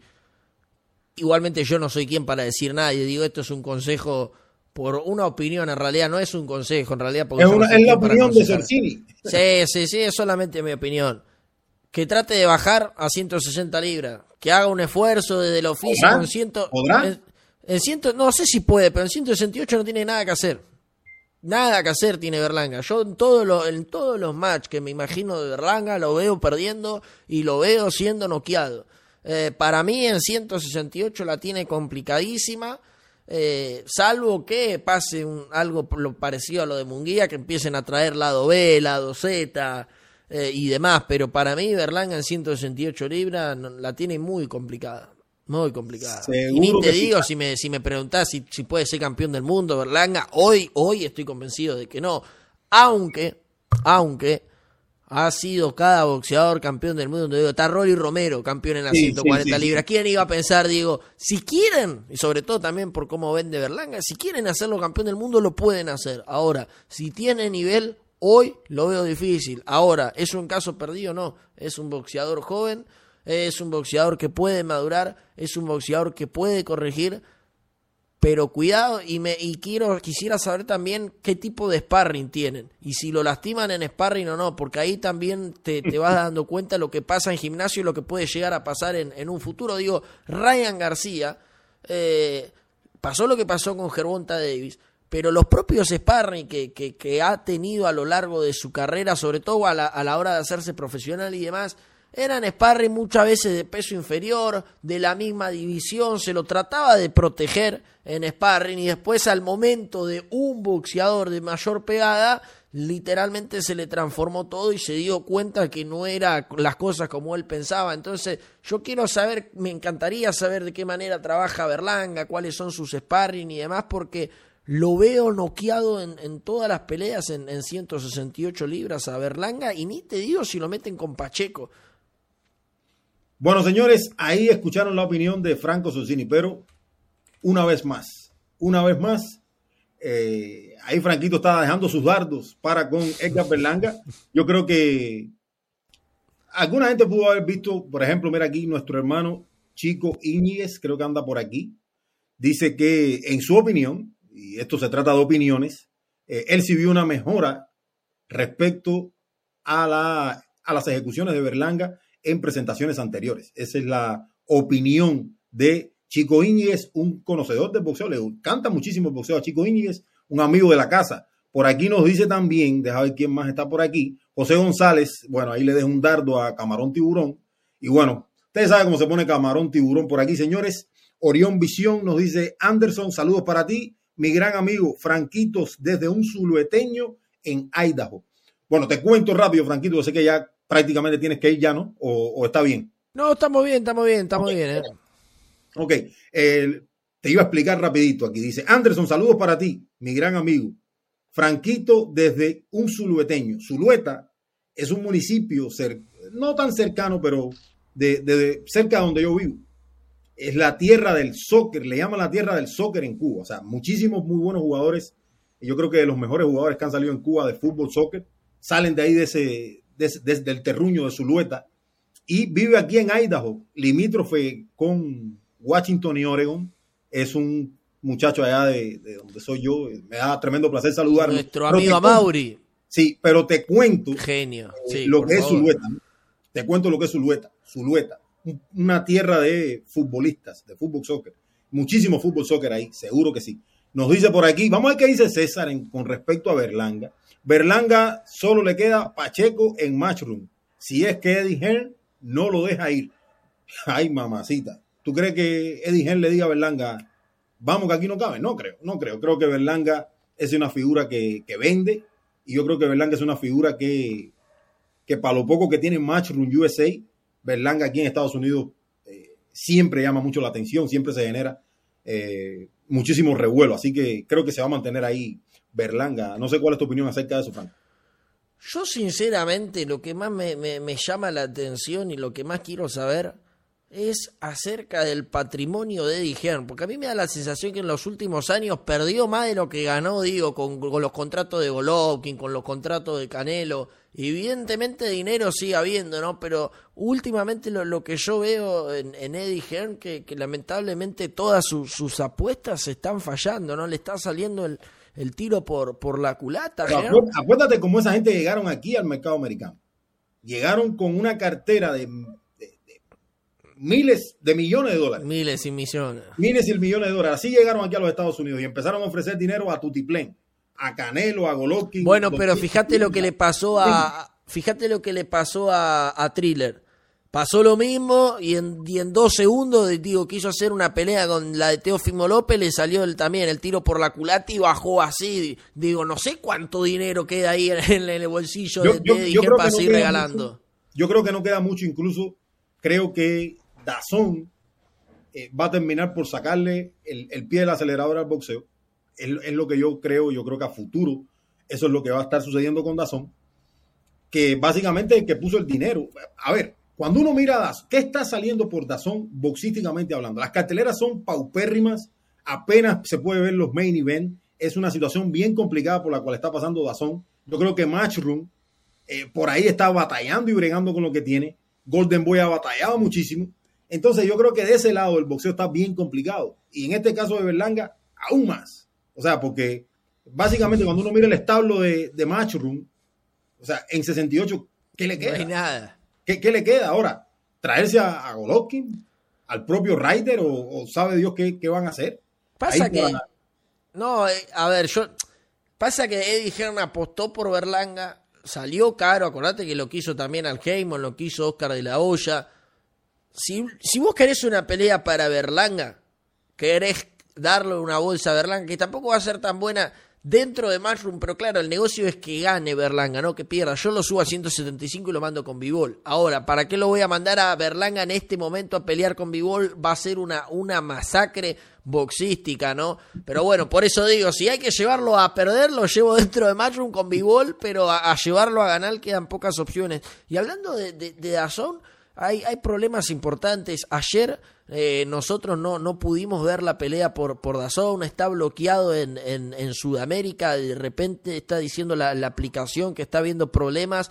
Hace dos semanas que no nos dejan ver a, a todo Sudamérica eh, y no sé si también en México eventos diferidos. Digo, hace dos semanas que Dazón imposibilitó la, la manera de ver los eventos diferidos porque se congelan eh, y, y, además ayer en día de pelea justamente hablando de, prioridades, si se quiera, yo y millones de usuarios, porque hubo muchísima gente en nuestra transmisión diciéndole que no le funcionaba Dazón, que tienen, que abonan mensualmente, porque aquí en, Sudamérica no es como, por ejemplo, en Estados Unidos, que uno abona mensualmente de Dazón y para la pelea tiene que pagar un plus de pay-per-view. Aquí en, en Sudamérica, si uno paga Dazón, las peleas le vienen todas con incluidas dentro del servicio. Paga los 10 dólares que sale de Azón y ve todos los pay-per-view.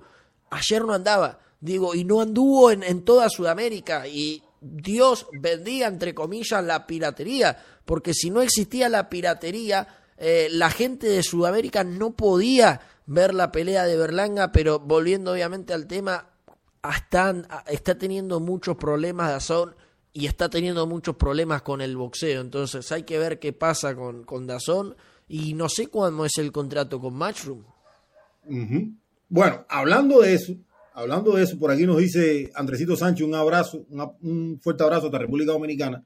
Nos dice, Eddie tiene dinero como un hoja de palo, es un jeque. Anderson, perder dinero es un día en la oficina. Yo no creo que, yo no creo que el dinero lo regalen así como así. Creo que han sido negocios que han salido mal, creo que, que nadie aquí regale dinero. Que nadie regale dinero. Porque ahora uno puede decir, Sí, pero a, Berlanga le queda el mercado inglés, que a lo pueden poner a pelear, como decía Pablo Veo ahorita en los comentarios. Pero recuérdense, señores, estamos hablando de un Berlanga alto clasificado, un Berlanga que está mirando el top de la división. No estamos hablando de un Berlanga para que vaya y enfrente a un par de ingleses allá que pueda noquear. Estamos hablando de un peleador y la proyección de él, o sea, eh, en, el futuro cercano. Ahora, por eso yo decía ahorita, sobre la paciencia y sobre cómo lo van a mover y, eso está claro, porque si no, uno se siente aquí y dice, no, eh, tienen que seguirle ahí buscando esas peleas porque eh, parece que con el top no puede hacer mucho, pero la proyección es que vaya al top porque muchos piensan que puede competir con ellos. Ahora, ¿qué rivales puede tener para hacer crecer a ese Berlanga si no queda en el intento? Yo creo que esa es la gran eh, pregunta, ¿no, Frank? Con todo mi, respeto, un buen rival para Berlanga en las 168 libras, Pablo Corso, argentino, 15-0, 13 knockout. Y ustedes van a decir No, no, no, es que está rankeado número 11. No, no, y, al contrario, está rankeado número 11 en la OMB y es un rival que Berlanga le gana. Digo, y ahí, mal que mal, voy a decir, ¿quién es Corso? Está rankeado número 11 en la OMB. Y es más, me voy para, para la AMB y está rankeado número 7. Digo, pues ahí tenés un rival más ganable, porque yo creo que Berlanga le gana a Corso y también bien rankeado. Vos me vas a decir, pero ¿por qué está rankeado ahí? No sé, bueno, andá a preguntárselo a Gelobertico Mendoza y preguntarle también a, sus amigos Paco Balcácer. Pero digo, ahí tenés un rival ganable, de poco costo además, porque digo, todos sabemos lo que le pagan al sudamericano, le, pagan mucho menos dinero que, que, al americano, aunque tenés más costo de viaje y demás. Y ahí tenés una victoria más para Berlanga. Y es más, y puede noquearlo también Berlanga Corso. Un par de noticias y tiene que ver muchísimo con Matchroom y Dazón. Y eso yo creo que se hizo público hoy o ayer, ayer por la noche creo. Es que, esta pelea, em, eh, Franco, esta pelea donde iba a estar involucrado Montana Love, se, termina, se termina posponiendo esta pelea, que iba a ser el co-main event. Ahí está Montana Love.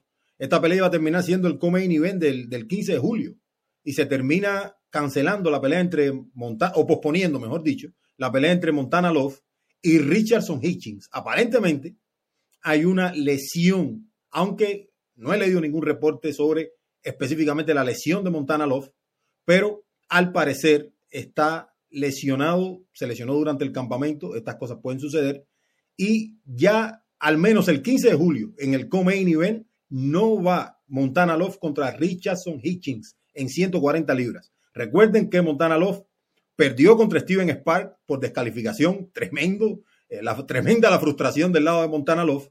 Richardson Hitchings viene de victorias interesantes dentro de, de Matchroom Boxing. Yo creo que es uno de los mejores peleadores que hay en ese tablo.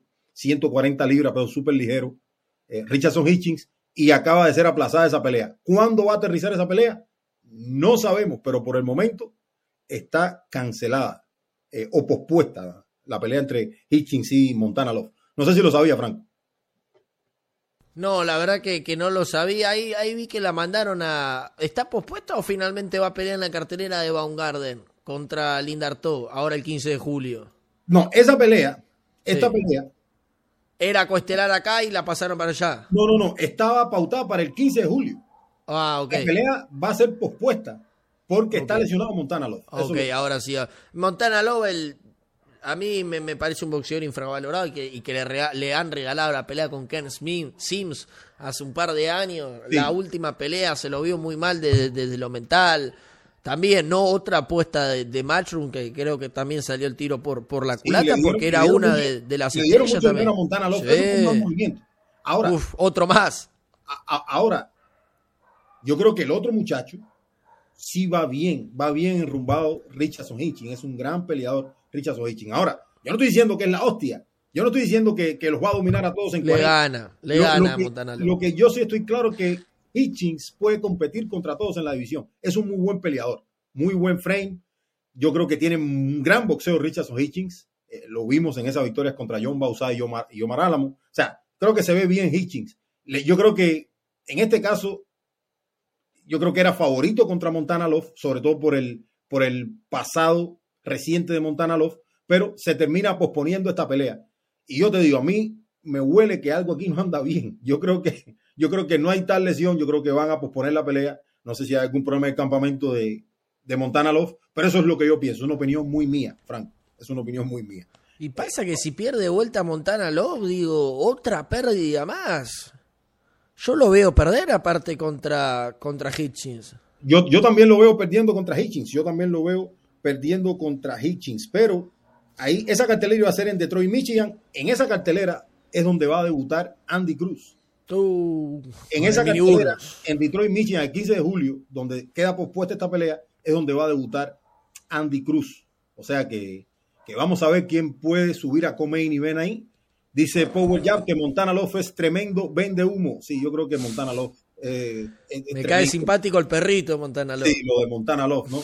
Y yo creo que otra, otra noticia que nos dejó el boxeo es que después, Franco, mira esto, hermano. Mira esto, hermano. Mira esto. Oh. Finalmente, finalmente parece que se van a enfrentar. Esta pelea se ha pospuesto cuatro veces. Tremendo, tremendo. Mac William Arroyo, Mac William Arroyo, Julio César el Rey Martínez, Eddie, eh, yo creo que Eddie Reynoso ganó, termina ganando la subasta de, para esta pelea. Y finalmente parece que se va a hacer la pelea entre Julio César el Rey Martínez y, y Mac William Arroyo. ¿Qué tú crees de esto? Yo creo que hay una mala vibra aquí tremenda, ¿no? Creo que hay una mala vibra aquí tremenda. Eh, la promotora de eh, Eddie Reynoso, clase y aparte, eh, una promotora que tienen ahí Canelo Álvarez y Eddie Reynoso, ganó los derechos para promover esta pelea Franco, ganó la subasta por 345 mil dólares, el 65% de ese dinero va para el lado A, que es Julio César Martínez, el 35% va para Mac William Arroyo y el, hay un 10% que va a quedar ahí, que lo va a ganar el que gane la pelea. Pero finalmente llega esto a un puerto seguro. Ahora tienen algún tiempo para preparar todo, dar una fecha y organizar para promover la pelea. Creo que tienen el lapso de un mes. Pero al parecer, parece que después de cuatro suspensiones se van a enfrentar más William Arroyo y Julio César Rey Martínez. No, y todo lo que había pasado, acordate Anderson, que, que hasta se rumoraba que lo habían amenazado a Maguila Arroyo, había comunicado su retiro, después volvió al boxeo. A mí, sinceramente, yo sé que, que, se, que se tiene que hacer para eliminar al campeón interino y demás, pero ya no la quiero ver esa pelea. Además, quiero que suceda ahora de una buena vez para, para que se termine ya, digo. McWilliam Arroyo no, no sabemos en qué terreno viene. Para mí hay, hay, un, hay, un, hay una decaída muy grande en el Rey Martínez. Eh, quizás el estilo de McWilliam Arroyo haga que se le compliquen los primeros asaltos, pero digo, es ese estilo que, le gusta a Rey Martínez, ¿no? Eh, yo creo que se le dificulta más los boxeadores que boxean a, Rey Martínez, valga la redundancia y digo, ¿qué pasó, no? ¿Qué pasó con enfrentar a Sunny Edward? ¿Qué pasó con enfrentar a, a Van Rodríguez? La pasó mal en las últimas dos peleas contra el español Carmona, que vino de reemplazo, mucha gente lo vio empatar, y contra el dominicano, si no me equivoco, el, el gallito Bautista, que también nadie ponía un peso y terminó haciéndolo una pelea complicada. Yo creo que debe volver a, reencontrarse el, el Rey Martínez, que, que a mí me da la sensación que ha perdido mucho, mucho, no sé si nombre dentro del, del boxeo, pero, pero yo diría protagonismo, protagonismo. Sí, atención, perdió atención. Digo, hoy ya el ver pelear a Rey Martínez es, bueno, vamos a ver qué, qué trae ahora Rey Martínez. Antes era ver pelear a Rey Martínez y vos estabas esperando una pelea apasionante o que le arranque la cabeza, o que lo salga a noquear. Con, todo menos con miedo. Con todo menos con miedo. Hoy es, bueno, a ver qué trae Rey Martínez, a ver qué hace y bueno, creo que ha perdido atención, foco, ¿no? Y, hoy en día hasta incluso... te digo algo. Sí. Hay dos cosas que me llaman la atención aquí. Las 115 libras, ahora mismo tú las ves moviéndose eh, y ves a todos estos peleadores que hay por ahí talentosos y uno diría, coño, le, han salido rivales por ahí al rey y automáticamente la promoción de su entrenador agarra la pelea y dice, vamos, que la voy a promover para que enfrenta a Mac William Arroyo. Yo creo que es una pelea ganable para Rey Martínez. Yo, yo lo veo desde ese punto de vista. A mí siempre me ha dado la sensación de que es mucho el poder de, Rey Martínez para Mac William Arroyo. Ahora, esa es solamente mi opinión, basado en lo, en, lo poco que vi en esa pelea que apenas duró rounds. No sé si la, Sí, yo creo que lo, que lo noqueaba Rey Martínez. ¿eh? Sí, es la sensación que me deja. Es la sensación que me deja, pero bueno, Eso es lo que creo. Eh, vamos a ver, pero yo creo que, y en ese punto coincido contigo, que sí ha perdido protagonismo al menos el Rey Martínez. Además, no debemos dejar de pasar por alto el entorno del Rey Martínez a veces, ¿no? Con relación al peso, con relación a su disciplina. También yo creo que es un punto que siempre ronda y deja dudas en el entorno de Rey Martínez. Ahora, vamos a ver si finalmente ellos pueden lograr promover esta pelea, dónde aterriza, me imagino que más adelante informen probablemente el día tentativo, el lugar y por dónde va a salir la pelea, que definitivamente debe ser por Dazón. Debe ser por Dazón, aunque eh, de acuerdo a la promoción, probablemente sea en México la pelea, pero puede salir por Dazón. No sé cómo lo ve Franco, pero ya yo no tengo más nada aquí en el tintero, hermano. Un millón, un millón de gracias por tirarte esta hora y casi 50 minutos hablando de boxeo aquí en el Boxeo Urbano Network. Yo no tengo otra palabra, Franco, que eh, agradecerte, agradecerte por estar aquí con nosotros y no solamente agradecerte a ti, agradecerte a cada una de las personas que ha tomado su tiempo para comentar en el chat.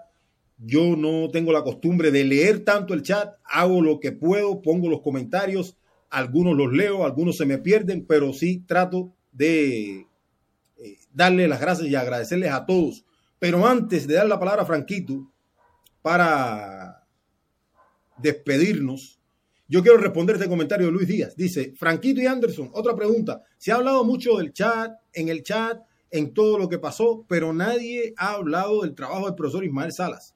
Creo que se es injusto si algo se dice. Señores, miren, el profesor Ismael Salas sí tiene a Luis Arias en, si tiene a Luis Arias en el gimnasio. Ahora, todos sabemos cómo trabaja el mundo del boxeo franco. La pelea de más importancia para el profesor Ismael Salas, una pelea de título mundial, obviamente, era la pelea de Kazuto Yoka. Es imposible prácticamente estar en dos lugares que quedan tan distantes en un mismo fin de semana. So, yo creo que ponerse a valorar esas cosas, yo no, no voy a cuestionarle la opinión a nadie, pero desde mi punto de vista, o sea, juzgar a Salas porque no estuvo en el campamento o eh, no estuvo en la esquina de Luis Arias, yo creo que me parece algo que no tiene ningún sentido, ¿no? Desde mi óptica, porque estábamos viendo una pelea de título mundial en Japón con muchísima más importancia. Ahora, que cayó Luis Arias, que a veces nosotros señalamos y enaltecemos la victoria del profesor Salas, y ahora pierde un peleador de su campamento. Lo decimos también y todo el mundo sabe que Luis Arias trabaja con el profesor Salas. No hay ningún problema. Perdió Luis Arias. Pero el, favorito era Harrison Lubin. Es difícil ganarse, es difícil ganarse a Lubin. Y ha, perdido otras peleas. O sea, todas no las puede ganar, pero eso forma parte del deporte. Yo no tengo ningún problema con el que quiera cuestionar al profesor Ismael Salas. Ahora, yo tengo mi opinión en ese sentido. Y de eso se trata esto. Pero no sé cómo tú lo ves. Yo, en mi opinión, es injusto. Nosotros aquí hablamos de la victoria de Salas y hoy hemos dicho que pierde Luis Arias, que forma parte de su campamento pero no puede estar en dos lugares al, el mismo fin de semana de Japón a Estados Unidos. A mí me parece una cosa que, es un poco... No, pero, pero te está, te está respondiendo vos solo, digo, estaba Salas en Japón, digo, ¿qué se le puede pedir? Que mande indicaciones por un handy, que mande indicaciones por un WhatsApp, que vea la pelea ahí por, por, por un Google Meet, por un Zoom y que vaya dando indicaciones. Yo creo que sí hay que, enaltecer y, felicitar el gran trabajo de Salas con Kazuto Yoka, que mejoró, que, que eh, corrigió sus errores, que hizo incluso una pelea mucho más dominante que la primera, y nos tenemos que quedar con eso. Digo, incluso más, si ayer ganaba Arias, si ayer ganaba Arias, creo que el reconocimiento mayor era para la persona que lo acompañó y que estaba ahí en, su esquina y que le dio las indicaciones. Y en ese sentido, te tengo que decir quién es. Ese es familia, creo que es primo de Jordani Subas, primo hermano, algo así, de Jordani Subas. Fue boxeador en Cuba, creo. Se llama Juniel Lescae, algo así. Y él, desde que llegó aquí a los Estados Unidos, él está trabajando y forma parte del equipo de Ismael Sala. Sala básicamente lo está preparando en todo este eh, avatares del boxeo profesional como entrenador. Ah, pero me parece que, acá Luis está aclarando que justamente lo, que quería decir era eh, para, para enaltecer lo de Yoka. Oh, oh, ok, no, pero no, no, pero, pero está bien, pero está bien, no hay ningún problema. lo de Yoka lo hablamos ayer, pero yo también estoy hablando de, Luis Arias que dio ayer y que pertenece al campamento, pero yo eso lo miro como una oportunidad también, más allá de que cayó Luis Arias, lo miro como una oportunidad también para ese muchacho que está comenzando a trabajar como primero en el rincón cuando el profesor Salas no puede estar. Yo creo que eso le va a dar un bagaje más a Juniel Sky, alguien que trabaja en el campamento como entrenador también del profesor Salas.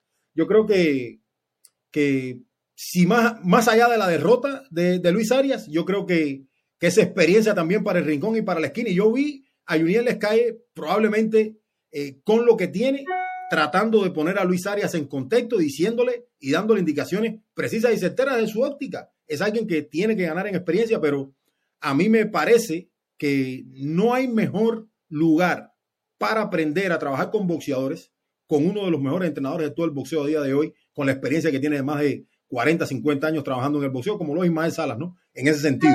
Pero solamente quería dejar eso, esos comentarios por aquí, Franco. No, totalmente, estoy 100% de acuerdo con, contigo y es más, yo cuando lo digo que quizás si el Puma Martínez tiene que ir por el camino de la unificación y prefiero a Ioka, digo, siempre digo, ojo, porque Ioka también va con el plus de, contar con el profe Salas y, uno sabe que cuando, cuando tiene un, un púgil que está obviamente eh, inculcado por, por Salas, batalla con dos, ¿no? Batalla con el, con el boxeador, pero batalla también con, con la inteligencia, la experiencia también de, de uno o el mejor entrenador de, de, Cuba y uno de los mejores boxeadores que tiene el boxeo. Es más, Anderson, yo quiero que ustedes, como, como, como el, el network que son y, y el tan reconocido nombre que tienen, me gustaría que hagan una campaña para que Salas tenga un mayor reconocimiento mundial. Yo creo que, que Salas está muy infravalorado dentro del boxeo. Por eso ayer te hacía la pregunta de cuántas peleas tiene a título del mundo y cuántas ganó. Porque para mí el, el, el nombre de Salas creo que no, no está del todo, no reconocido, pero me parece que tendría que, que haber más más cariño a por, a por Salas mundialmente, ¿no? Creo que es un, un, entrenador muy conocido quizás por nuestros, nuestros hermanos latinos y nuestra hermandad de, de, Cuba, los argentinos y demás, pero no sé qué tan reconocido es el profe quizás a, a nivel mundial, ¿no? Y bueno, creo que obviamente con, con esa voz tan fuerte que, que, tienen ustedes se lo puede llegar ahí a, hacer una campaña invasiva para que el nombre de Salas aparezca hasta por debajo de las alcantarillas. Seguro que sí. Por ahí nos dice Luis Díaz, eh, hermano, yo soy cubano y quiero que sepan eh, de la gran dirección de Salas. Nosotros, ayer aquí hablamos de la, de la victoria de Casuto Yoka en el programa de ayer, cerca de 35, 40 minutos. En el programa de ayer los primeros 35, 40 minutos nosotros hablamos de la gran victoria de Casuto Yoka con el profesor Salas en la esquina. Así que, Luis, te mando un fuerte abrazo, hermano. Te queremos mucho aquí en el Boxeo Urbano Network. Es hora, Franquito, de irnos. Es hora de irnos y a disfrutar de este domingo, señores. A disfrutar de este domingo. Espero que todos estén bien. Eh, unas últimas palabras de Franco Sosini que estamos siguiéndonos. Los quiero mucho, señores. Muchísimas gracias, hermano. Muchísimas gracias por